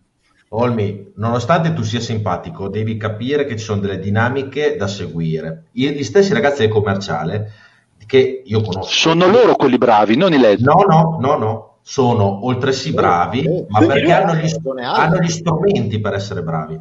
È, è Cioè, una, sono è una bravi sinergia, bravo Gabriele, Eh. bravo Gabriele, è una sinergia, sono tante componenti, non è solo quella. No, adesso parlo serio, e tu hai ragione, tutto quello che hai detto è vero, però sono tanti componenti, io ti posso assicurare, ma te lo dico guarda, parlando seriamente perché è veramente un argomento importante, perché questo con tutto il rispetto conta più quello, con tutto il rispetto per la nuova iniziativa della Reggiana, pur lodevole, pur meritevole e pur bellissima.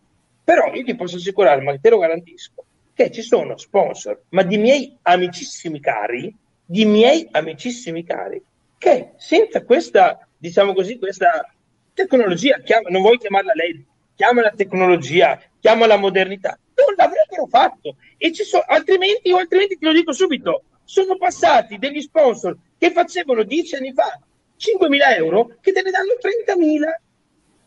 30.000. È merito del è merito della regione, oh. non lo so. Però sono Harry, componenti. Harry, io ti posso assicurare una cosa, Olmi, che io sono di fianco a Marcello Tosi, che è il ragazzo, il figlio di, di, di Tosi, il nostro direttore sportivo, è il ragazzo che si occupa del LED di fianco a me con i ragazzi che, che ci smanettano. No? Lui controlla tutti gli sponsor con orari, tempistiche, colori troppo accesi, troppo scuri. Ci Ma sono degli sponsor ci sono degli sponsor Olmi che hanno fatto il contratto di sponsorizzazione con la Reggiana per apparire sul mega schermo e chi l'ha fatto per apparire sui LED perché c'era un, una cosa diversa, strana è così, ragazzi, è così. Ragazzi, Io non pensavo no, che fosse no, no, non dico, non dico, scusate, scusate, non dico nulla di nuovo, non voglio citare i miei Davanti amici. stadio vuoto. Vabbè, no, non voglio citare i miei amici, i miei amici che lo hanno fatto perché ah, non vorrei non è... metterli in difficoltà, ma visto che lo ha dichiarato pubblicamente in televisione, no, Ivano va con Dio, visto che lo conosciamo tutti quanti, che è uno sponsor importante della Reggiana con la sua azienda, visto che, e lo ha detto lui pubblicamente, quindi non svelo nessun segreto, dopo che aveva avuto uno scatto con la precedente gestione, non, te, non societaria, ma la precedente gestione commerciale, e dopo vent'anni di sponsorizzazione, ha detto lui, eh, quindi non, lo, non, me lo sto inventando e ne sto svelando un segreto, ha avuto uno scatto con la precedente gestione commerciale, è ritornato a fianco della Reggiana perché ha detto perché la visibilità che dà oggi il nostro stadio, e risottolineo Ormi, il nostro stadio, è una visibilità anche a livello commerciale e aziendale importante. È così. No, no, è così. Quello che mi spiace è che l'abbiamo regalato a qualche d'un altro in modo questo banale. Questo, questo, questo sono d'accordo con te. E questo è stato il più grosso schifo, il più grosso eh, schifo esatto, della storia esatto. reggiana, ma non schifo a livello solo morale e calcistico. È stato uno schifo in,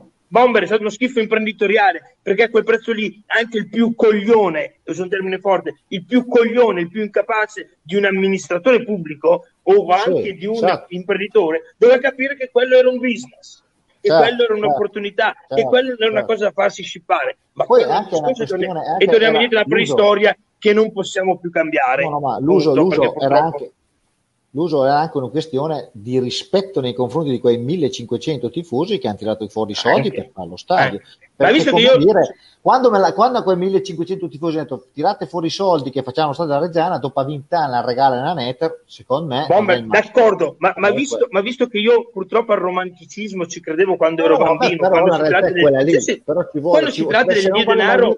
Se non vuoi malamente la parola, allora buonanotte. Cioè, dico, lì la, il comune poteva riscattare lo stadio gratis chiuso. Perfetto, finito. ma al di là di quello ah. è stata una, una, clamorosa, una clamorosa minchiata imprenditoriale, nonché ovviamente anche l'immagine nei confronti della Reggio Emilia, intesa come comunità, perché quello era un affare. Punto, perché a quel prezzo, quell'area, quell'impianto, quell'investimento era un affare. Esatto. Ma poi ti dico, eh, mi dispiace dirlo, però purtroppo chi ha dato a, a quella gente ha ricevuto. Poi mi fermo qua. Però la realtà è quella, se tu guardi chi ha dato loro, chi ha concesso loro la cosa, hanno tutti ricevuto qualcosa. Sono eh, questo non lo so, però... Eh, Comunque, tornando al discorso di Olmi, ti assicuro, Olmi, guarda, anch'io da tifoso e da, da fuori non la pensavo uguale a te. Uh, allora, stretto, stanno stretto contatto no, incidono, incidono. Eh, stanno stretto contatto col commerciale, se non avessero i LED, molto probabilmente avrebbero un meno 40% di fatturato. Perfetto, d'accordo. Funziona, funziona così Ale adesso, dai. No. No, ti dico anche che guai se non metti lo sponsor con la musica integrata, perché io delle volte quando metto la musica nel preriscaldamento e nel riscaldamento devo stoppare la mia musica perché nei LED vanno degli sponsor che devono essere comparati con l'audio. Guai se tu non metti l'audio dello sponsor. E gli sponsor si incazzano. Eh. Perché c'è stato uno o due domeniche che non me l'avevano detto, quindi la musica, una domenica, un sabato, che non avevo tirato giù la musica, quindi lo sponsor andava senza musica, mi hanno detto, Nine Fuller, eh? giù l'audio sullo sponsor. Eh, è giusto. Purtroppo, cioè, è così ragazzi. È così. Oh ragazzi, eh, salutiamo Io il Mister ci sta guardando. Comunque- Il mister ci sta guardando, salutiamolo. Mister, non teniamo mister. duro, eh. Grande mister. Dai, eh. Purtroppo Sempre con te, mister. Ho Se, avuto se a che ci fare sei, con stai le- facendo i miracoli. esatto. Con i ragazzi del commerciale eh, oggi è così. Se vuoi vendere una cosa dentro lo stadio e non è vero che Bomber tu hai detto prima non è vero che tu adesso c'hai lo sponsor dentro uno stadio vuoto. Nine Fuel. Tu c'hai lo, hai lo sponsor in uno stadio vuoto in diretta nazionale tv No, certo, ma logico, ho, estre- ho estremizzato, voglio dire, comunque sia, adesso se funziona così, funziona così, è logico che ti aiutano in affair. In realtà. poi è vero che Olmi c'hai lo sponsor che è tifoso che quindi te la fa perché è tifoso però c'è lo sponsor che forse della Reggiana gli frega un cazzo ma lo vuol fare per scaricare per farsi vedere e quindi è chiaro che ha altre dinamiche farsi vedere, torniamo al discorso di prima, in quanti ci vanno allo stadio adesso, quando fanno la diretta televisiva, quante volte passi, cioè non, non, la guardi, non lo guardi. lo Beh, Olmi, fino, fino, alla- fino all'anno lo scorso c'era. Teletricolore che in diretta non ti dico l'audience, ma non ti dico l'audience, ma avere una televisione locale che ti fa una partita in diretta, diretta Mm. e ti passa la tua immagine sul tuo LED che odi, ti assicuro Ma che no, non è che conta- odio, è una, è una No, minchiata del dai, sto che- scherzando, ma lo so, lo sto, io lo sto dai, spiegando, sai lo sto, lo, sto solo Però spiegando. So- sono più d'accordo con te dai, su questo, perché Teletricolore, che faceva le partite in diretta, tu dai al- allo sponsor una doppia visibilità che sono quelle 7.000 persone allo stadio, che magari sono un po' disinteressate perché guardavano i gol di Scappini e le, le- e gli interventi di Spanò, ma, ma, ma sai Vi la televisione a cosa. casa. Non lo guarda nessuno lo sponsor, guarda la partita, non ditela a nessuno, mi raccomando, non lo guarda nessuno, guarda Eh, tutti dove cazzo va il pallone. invece, e invece- e invece sai Olmi che ci sono degli sponsor, sempre parlando con quelli del commerciale, che al, momento, che al momento dei gol ci sono sponsor che fanno fare ai fotografi la foto giusta dove va a esultare, che c'è lo sponsor sotto e si fanno fare l'ingrandimento. Beh sì, beh, quello a parte, a parte per loro, poi dopo magari va sul giornale, allora è un'altra cosa, dopo lo vedi, ok, ok, però, però eh, allo stadio e in televisione chi lo guarda? Guardano il pallone, guardano il giocatore, dai. Comunque stringendo. Noi sì, noi sì, noi Ragazzi, discorso, ragazzi, sono le 23.41, mia Oh, moglie sì. mi ha bussato dalla stanza di fianco, fate voi. Se, Oh, se mi siamo butto fuori di casa chi mi C'è ospita? Elisa che mi richiama, che mi richiama all'ordine. No, Non anche sì, male, eh. Andare siamo arrivati a questa, No, questa Bomber, cosa. basta, parlando, no, parlando, No, parlando, parlando parlando di, del Hai rotto i discorso marroni, del cibo. Bomber, basta. no, se la società Posso fa una acquisti, cosa? Con i nostri 300 voucher possiamo fare il terzo acquisto Porcava. facciamolo Vai, cavati. No, perché tanto poi parli di sponsor, tutte LED, mica LED, ma possiamo dire di fare sto cazzo di voucher o no? Che, che per me è uno scandalo che non ci arrivi a 300 voucher. A me non mi Esatto. interessa, cioè, non interessa se fanno o no la differenza, cioè, va fatto. Che poi non fa la differenza, l'uso ho detto, beh, se ne facciamo 1000 cosa cambia? Beh, 1000 sono 100.000 euro, 100.000 euro ci paghi lo stipendio di, non so, non prendiamone una a caso. Sarà che non inciderà sul bilancio finale, ma è sempre qualcosa, è sempre uno No, stipendio ma hai ragione, cavati. No, io, cavati, Se lo fanno tre- tre barra. Hai ragione, eh? Hai ragione. No, parlavo- Gabri mi ha chiesto su una cosa. Quanto inci- mi ha chiesto se, se non ho capito male, quanto incideva complessivamente. Io devo parlare a livello ragionieristico. Quello che dici tu è Bibbia. Quello che dici tu è verissimo. Ok. Però su un bilancio di 7 milioni di euro, 100.000 euro, io vi ho solamente detto che è uno 0, punto. Poi sono, Eh, sono d'accordo con te. eh. io che ragiono da artigiano dico è uno stipendio pagato. Sì, sì, sì, certo, certo. Poi tra l'altro 1000, 1000 secondo me è poco ottimista, come ha detto il Bomber, eh, cioè Insomma, contando che quest'anno in condizioni normali, in condizioni normali senza Covid, avresti fatto tra gli 8 e i 9 mila abbonati, secondo me, mettiamo che c'è stato il Covid, mettiamo che tutto, non tutti se lo possono permettere, ma ci mancherebbe altro. È ragionevole pensare che un 3-4 mila abbonamenti li avresti fatti lo stesso se avessero aperto la campagna. E, Sì, sì. e sto stretto, secondo me ne avremmo Sì. fatti anche di più. Comunque, ma stiamo stretti. 3, 4, 5 mila Boucher sono 3, 4, 500 mila euro e allora non sono più pochissimi Certo. soldini. certo, E quindi, insomma, non, non credo sia una cosa, cioè, poi Banale. così di poco con- banale, ecco, ecco. non è Eh, banale Non è, non è banale. E sinceramente abbiamo parlato, abbiamo parlato, di Parma prima, ne torniamo a parlare. A Parma di uscire a questo punto, sai quanti ne avrebbero fatti? Tremela. Già cioè, tre zeri.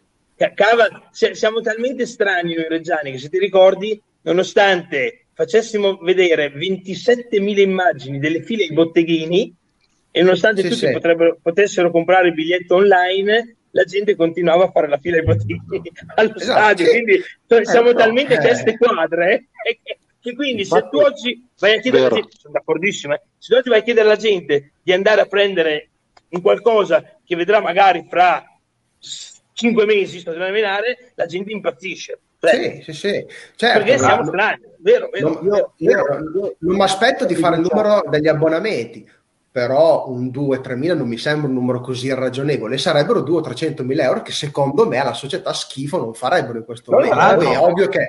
Insomma, se ci sta guardando la società, qualcuno della società in questo momento, abbiamo visto che nei social l'hanno proposto, credo l'8 dicembre, noi lo stiamo proponendo tutte le volte, ma anche voi caricate sta- questa iniziativa nei vostri social. Noi lo facciamo volentieri perché vi diamo una mano. Però insomma, delle volte anche la società nei social fa, fa un pochino Gabi, fatica. Io Tra l'altro, il Bomber ne ha fatti tre, eh? ne hai fatti tre tu, eh? Tre. Io, Rinun- io, rinunciando io, a mia madre, eh, cioè mia moglie e, eh. mio, e, mio, e mio figlio. Alla fine il Bomber è stato bravo, ha rinunciato a 4-5 volte mh, di non andare in un, massaggio, in un centro massaggi cinese e ha fatto questo. no, Tanto non c'è più speranza, quindi va bene così. Perché no, rinunci? Scusa.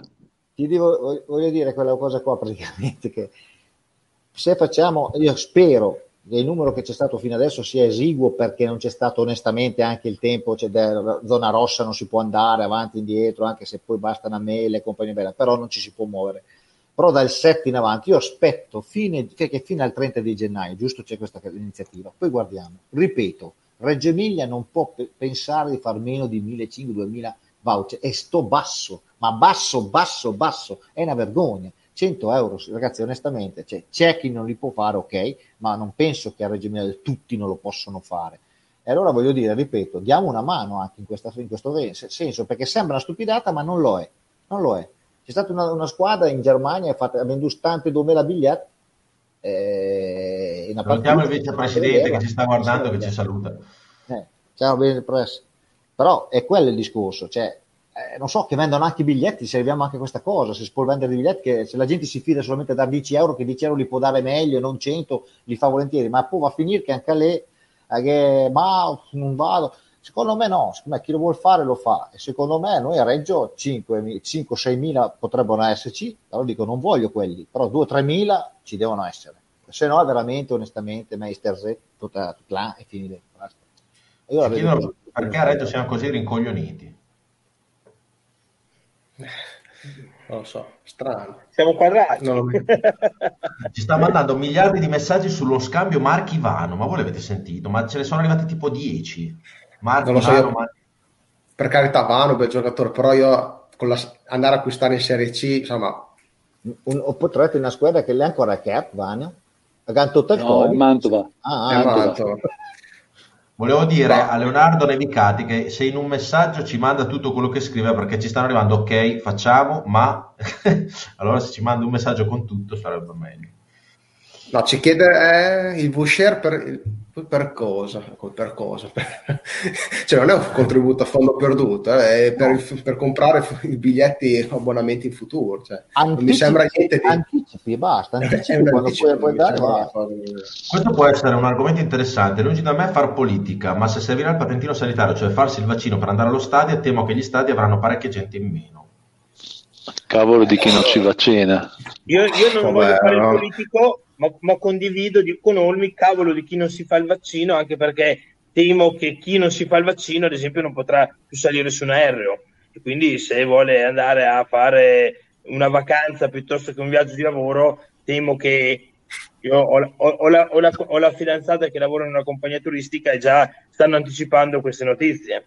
Quindi sali, sei sul vaccino, sali su un aereo, altrimenti no, grazie. No, praticamente ti dicono se vuoi vivere fai il vaccino, se no smetti. Eh, stai, stai, in casa tutta la vita, fai te. Così, tu fai quello che vuoi. Qua ci dicono che parte, ti arriveranno a dire così. Eh. A Parma ha fatto l'azionariato popolare, è possibile che non lo potete fare anche voi ragazzi. Allora, io ero, e anche te Olmi c'eri, no? Mi ricordo. No, di noi c'ero solo io, mi sa. Io e Max di Gardone Granata eravamo dentro all'inizio di un nazionalato popolare. Però c'è stato un momento che dopo, dopo un po' la società ha detto dobbiamo ricomprare il marchio, il marchio lo vogliamo comprare noi, punto. Perché il marchio per noi è importante per il, ba- non il budget, ma io non credo che a Reggio l'azionato popolare abbia una grande, un gran successo. No, fermo. Fai fatica a spendere 100 euro, ma l'azionato popolare deve aspettare. Perché eh, Bomber, il, nostro, il nostro intento era raccogliere una cifra so, so, 35.000 euro per il marchio, poi il marchio darlo in comodato d'uso. Idea certo, folle, certo, strana? Sì, può essere. Però è una cosa carina da fare, no? Però eh. la società con queste cose qua, cioè, da una parte non puoi entrare in società con le quote perché devi ricapitalizzare, dall'altra se compri il marchio la società dice ma il marchio va nei, eh, non so come si dice l'uso nel te- termine tecnico. Però, Gabri... come a livello di bilancio va nelle eh. immobilizzazioni. Ecco, quindi si scarica no, a sua volta e poi va anche in un'ipotetica no, vendita. Il marchio viene ammortizzato, essendo un'immobilizzazione eh. subisce un ammortamento annuale. Però quando vai a vendere la società il marchio è quello che vale di più, diciamo, no? Mm, In una società di calcio.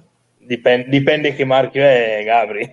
Il marchio Juventus ha un peso, il marchio Vispesa non è un altro. Vabbè, chiaro.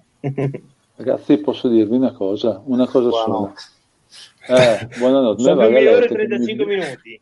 Andiamo a letto. No, aspetta che, aspetta che eh, Leonardo, hai chiesto prima a Leonardo, ehm, dedicati di fare la domanda unica, l'ha fatta, meno le mettila perché sennò eh, giustamente. Qua ci stanno comandando, continuando a mandare i messaggi, ragazzi, ve li leggo veloci, ma il voucher il si fa... Bubba. Grande Bubba! Com- comodatamente sul sito della Reggiana da casa per poi ritirarlo in sede si va pure ad alzare la coppa dell'anno scorso dai che mille è il minimo sindacale tra l'altro ho visto tante foto, foto esatto eh, infatti è per quello che stiamo stiamo perdendo perché tu porti una sfiga clamorosa, tocchi la coppa, la Reggiana perde tre partite di fila. Ma vai a cagare. Sì, no, dico proprio a te. Sto dicendo io? proprio a te. Dal momento che hai fatto i tre voucher, la Reggiana ha sempre perso. Sei un porta IL incredibile. No, no, aspetta Nati. Aspetta, fermo. No, no, aspetta. aspetta. Sta facendo? Aspetta, aspetta Nati. Io scaperuila. Ragazzi, Gabri, io, vi dico, io, vi dico, questo. Io Gabri, ma, manda, manda la domanda 10... di Leonardo. Alle dieci e mezza dalle prossime eh, puntate, alle dieci e mezza vado a letto, chi c'è c'è e chiudo tutto. Olmi, no, Olmi, una domanda unica. Se, se, vuoi andare, se, vuoi andare, vai. Io stavo leggendo gli ultimi messaggi, non voglio mica tenere qua la mondo. La Coppa du Monde, la Coppa intercontinentale, ragazzi. E, saluti da Lecce, ci guardano anche da Lecce. Saluti. Eh, il voucher, qua ci stanno tante. Vi chiedo. Nuovo, le squadre storiche FIA Amadei avevano a posteriori nomi importanti, Bertolotti, Milanetto, eccetera, eccetera. E chi abbiamo noi di quel tipo, di quel peso? Non è polemica la domanda.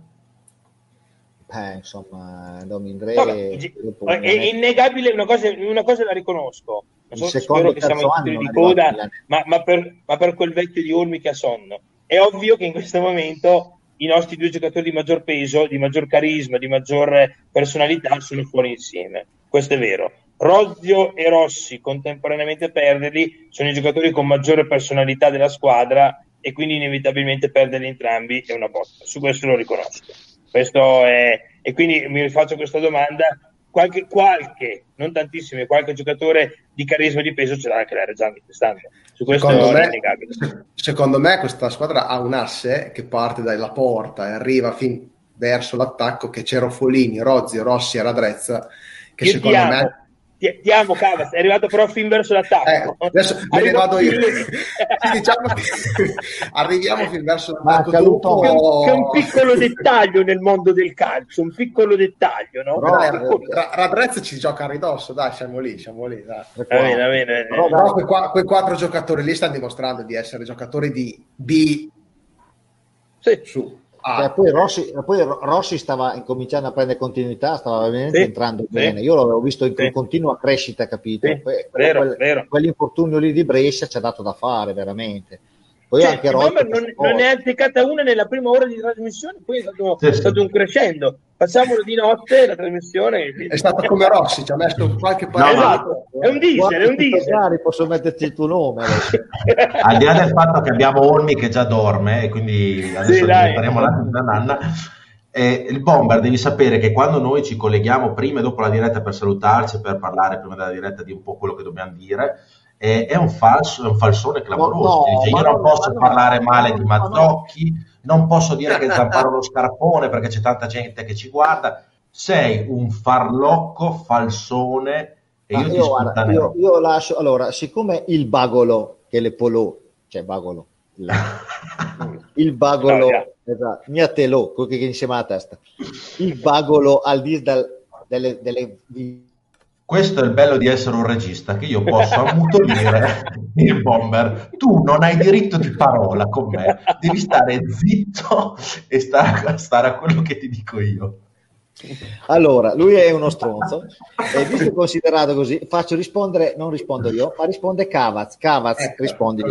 A cosa? No, stavo... dice che io dico delle cose che poi non dico in trasmissione. No, ragazzi, il bomber, il bomber, quello che dice pensa, eh. Quindi... C'è un'alchimia fra i due pelati qua sopra che non è mai piaciuta. è solidarietà. Ma senti, non, non, dire, non dire, che ha detto cioè, per, per, per, favore. Dai, Io me la intendo con Olmi, me lo sono sempre intesa con Olmi, sì. No, aspetta, aspetta. Piano, piano in curva. No, piano, piano, piano, piano, Va bene ragazzi, molto, con molta cautela direi che siamo arrivati. Un messaggio di Roberto Borghi: Ragazzi, il momento è più delicato. Io ho dovuto rinunciare a fare il regalo a mia suocera per farmi il voucher. eh, immagino Roberto Borghi, Roberto Borghi è, un, è, un, è, un, è un, mito, un mito perché lui ha detto scusa quest'anno non riesco ma faccio 100, devo dare 100 euro a Reggiana punto esatto, esatto. Grande. no specie Robby non lo dimentichiamo assolutamente ah, diciamo che è una di quelle cose cioè sì, se fosse per me, specie non dovrebbe mai stare in panchina perché veramente sta facendo un campionato incredibile. Comunque ha già la sua età, quindi se dobbiamo considerare uno di quei giocatori magari intoccabili, imprescindibili, forse no, però sicuramente sta facendo qualcosa di eccezionale, specie. Cioè. Allungava per le anche questione di personalità, ragazzi, eh? quando sei in campo ci vuole anche no. quella personalità. Eh? A parte la personalità, però averlo o non averlo, lui allunga le rotazioni, quindi puoi fare di più cambi, puoi mettere gente Beh, più fresca. Se continui certo. ad avere gente sempre infortunata, giocano sempre quello, quelli. Poi ti trovi, var- ti trovi, il varone di oggi che poverino, con tutta la buona volontà, eh, era cotto. Certo, più di così non poteva fare. Cioè, ha fatto quattro partite di fila, 90 minuti, questo ragazzo va bene tutto, ma porco cane, l'ha fatte in 15 giorni quattro partite. Oh. Ragazzi, direi che è arrivata l'ora di chiudere, di augurare buon anno a tutti. Intanto abbiamo fatto un record perché so, è mezzanotte meno 4 minuti, sono 140 persone che ancora guardano questi 5 deficienti no, che esatto, parlano di Gassotti pera. Ah, vera. Come noi. Però posso, far, posso, fare una battuta finale perché per l'ultima cosa che ha detto il bomber, oh, qualcuno dice che si divertono, per loro è meglio giocare piuttosto che fare allenamento oggi, ogni quattro partite, ogni quattro giorni, preferisco giocare. Per me si stoffa di più, però a livello, a livello, mentale garantito che, che ti, ti, ti, la partita ti, stende. A livello mentale, a livello fisico è già diverso. Però a livello mentale... No, dicono che preferiscono fare gli allenamenti perché in allenamento il preparatore atletico li fa stancare, loro preferiscono giocare. Una, Secondo me si stoffa, però è una corsa diversa, è una corsa molto diversa. A livello Tanto, visto che, che, abbiamo detto che chiudavamo, ci incominciano già tutti a fare gli auguri, grazie mille, ma noi li facciamo personaggio per personaggio partendo da un capostipite della trasmissione che è il buon Cavaz. Sì. Tra l'altro eh, è il primo periodo da quando facciamo Silvia Rima Giusti in cui la Reggiana va male, quindi dobbiamo imparare a gestire anche noi questi momenti, non è facile. Comunque speriamo, ovviamente facciamo l'augurio a tutti i tifosi eh, per un 2021 sicuramente migliore di questo 2020 e speriamo soprattutto di ripartire l'anno già dalla gara col Pescara in maniera, in maniera decisamente diversa. Quindi un augurio a tutti, speriamo di ritrovarci a commentare la partita di Pescara in maniera sicuramente più serena. Esatto, andiamo al buon Olmi che è già partito in che è più sintetico. Altro da aggiungere direi di no. Benissimo, perfetto. Andiamo al buon Bomber. Bomber, aspetta che tiro via i messaggi che ce ne sta arrivando una, valanga. Sì, se, vuoi fare, se vuoi fare gli auguri di buon anno a tutti. No, Sì, no, grazie mille Bomber, perfetto, grazie mille. Passiamo perfetto. al buon Enrico Lusetti che... Povero Bomber. No, Dai, tanto, ovviamente un saluto a tutti e vi faccio i complimenti a voi ragazzi perché siete veramente spettacolari e avete regalato non solo a, ai tifosi della Reggiana ma in complesso alla città anche un momento così di risate, di svago, di, di, di, di leggerezza. Quindi auguri intanto li faccio a voi, ovviamente e a tutti i tifosi della Reggiana e poi in questo anno e poi diciamoci la verità in questo anno di merda perché più di merda così c'è stato io fra l'altro personalmente ho anche non so ormai lo so da Reggio purtroppo ho perso anche la mia mamma in questo, in questo anno di merda diciamo che eh, l'unica raggio di luce veramente è stata la Reggiana perché al di là delle difficoltà adesso le cose è stato comunque un anno eh, storico e, e, e, le emozioni che abbiamo provato lì a, fra giugno e luglio sono state emozioni che comunque resteranno per sempre nella nostra memoria. Quindi un anno di merda, personalmente la Reggiana è stata l'anno con la raggio di luce, allora speriamo che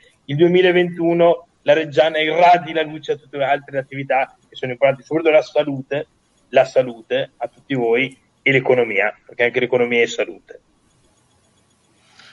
Esatto, Bomber, dai, tocca a te. Prima ho fatto, no, sai che io, allora, io, io scherzo col Bomber, io, io gli voglio un bene. Io sapevo già mesi fa che trainarlo dentro a Severi Maggiusti sarebbe diventato un personaggio.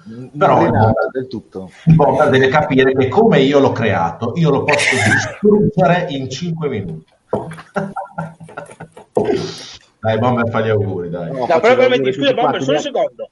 Scusa, no, ah, però Gabi posso dire, io invece dico eh. che le sorprese più grandi sono Olmi e Cavat, perché il Bomber, e, so, e, sono, e, sono, tutti e due televisivamente spettacolari, uno perché è, è, è il massimo delle, del divertimento e dello sfondo. Non gli dire così uno. la prossima volta bestemmia, non gli dire così. No, no, aspetta, no, no, no. E, de, e, de, e, dello, e, anche dello sfondo, sfondo, no, no, perché lui è capace di, parlo di Olmi, capace proprio di bucare lo schermo, e Cavaz invece è uno dei Buca. pochi a Reggio che, che, ne sanno di calcio. Quindi questo è, Invece eh, il bomber è, una, è, è, da una vita che, che fa il santone, certo. il predicatore. Perché io me lo ricordo quando ero un bambino che andava a fare il cronista per il resto del Carlino, e già ai tempi eh, di Marchiori e quant'altro, già lui era che pontificava con tutti i pensionati di allora, è vero, no, Bomber, e si sentiva la sua voce già ai tempi, quindi oramai è, è un emblema Reggio Emilia. Tu gli hai dato, tu gli hai dato un, un proscenio e un trono. Questo sì, questo ti va dato merito. Ma il Bomber pontifica da almeno 30 anni. A te, scusa. Comunque abbiamo imparato cos'è proscenio, io non sapevo neanche che esistesse come parola. Un termine nuovo imparato, Vai, grazie Ludo. Comunque, io a sapere, sei, sei l'allenamento, poi sai là ci si trovava sempre, quindi alla fine. Giusto, sei l'ospite più leccaculo che abbia mai avuto su Severi L'hai leccato a tutti piano piano, l'hai detto complimenti a tutti. È vero. Però, però lo sai che ti amo, anche se la mia eterosessualità è acclamata, la sanno tutti, io lo sai che sì, però l'hai già no. detto un po' di troppi, eh, Gabi, forse di essere è acclamata, acclamata, che a un certo punto è scivoli, secondo me. Lo farò dire sull'uso, cioè... lo, beh, Alvini lo amo anche l'uso, eh, okay. però lo farò dire a chi di dovere, a chi di dovere. Allora, grazie mille a tutti quelli che ci hanno seguito in questo devo fare ancora gli auguri, devo fare ancora gli auguri, ma interrotto. Ah, scusa, scusa, sto, scusa, qua, sto qua, ma interrotto. Scusa, eh, scusa, vero, vero. No, devo fare gli auguri, il buon anno a tutti quanti, a tutta Reggio, a tutti i tifosi reggiane e di un 2021 migliore perché il 2020 è stato veramente scandaloso, tranne la, la promozione della Reggiana, che prima arriva solo in Nanda al genere perché è una cosa da niente da credere. E faccio tanti auguri, tanta salute a tutti perché ne abbiamo bisogno tutti e basta. Poi speriamo di rivederci già il 4 siamo già qua, quindi non ci sono mica problemi. Salute a tutti.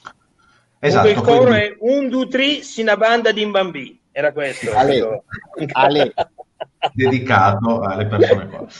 Allora, ciao, ringrazio ciao, tutti quelli che ci hanno seguito su in, in, questo bellissimo anno di Face Race 1919, il quarto anno, e sono veramente contento di ricominciare un altro anno con i soliti ignoti che sono il buon Cavazzolmi e il Bomber e tutti gli ospiti che vorranno con noi eh, venire con noi a condividere questo piccolo spazio dedicato ai tifosi. Buon, buon 2021, speriamo che porti tanta salute, tanta, tanta regia e tante vittorie in questo nuovo campionato, tra virgolette nuovo campionato. Ci vediamo, e, no, vedremo la partita Reggiana Pescara il 4, che è un lunedì, noi saremo in diretta il eh, 6, che è il mercoledì, alle 21.10, come al solito. Ah, sì, eh, sì. Grazie Duso. tre ore però, eh. Stai zitto. Grazie Duso perché ti voglio bene, come al solito vieni sempre con tanto entusiasmo, ti aspettiamo anche le prossime volte, tanto ormai hai leccato il culo a tutti, tutti ti vogliono bene. Va bene,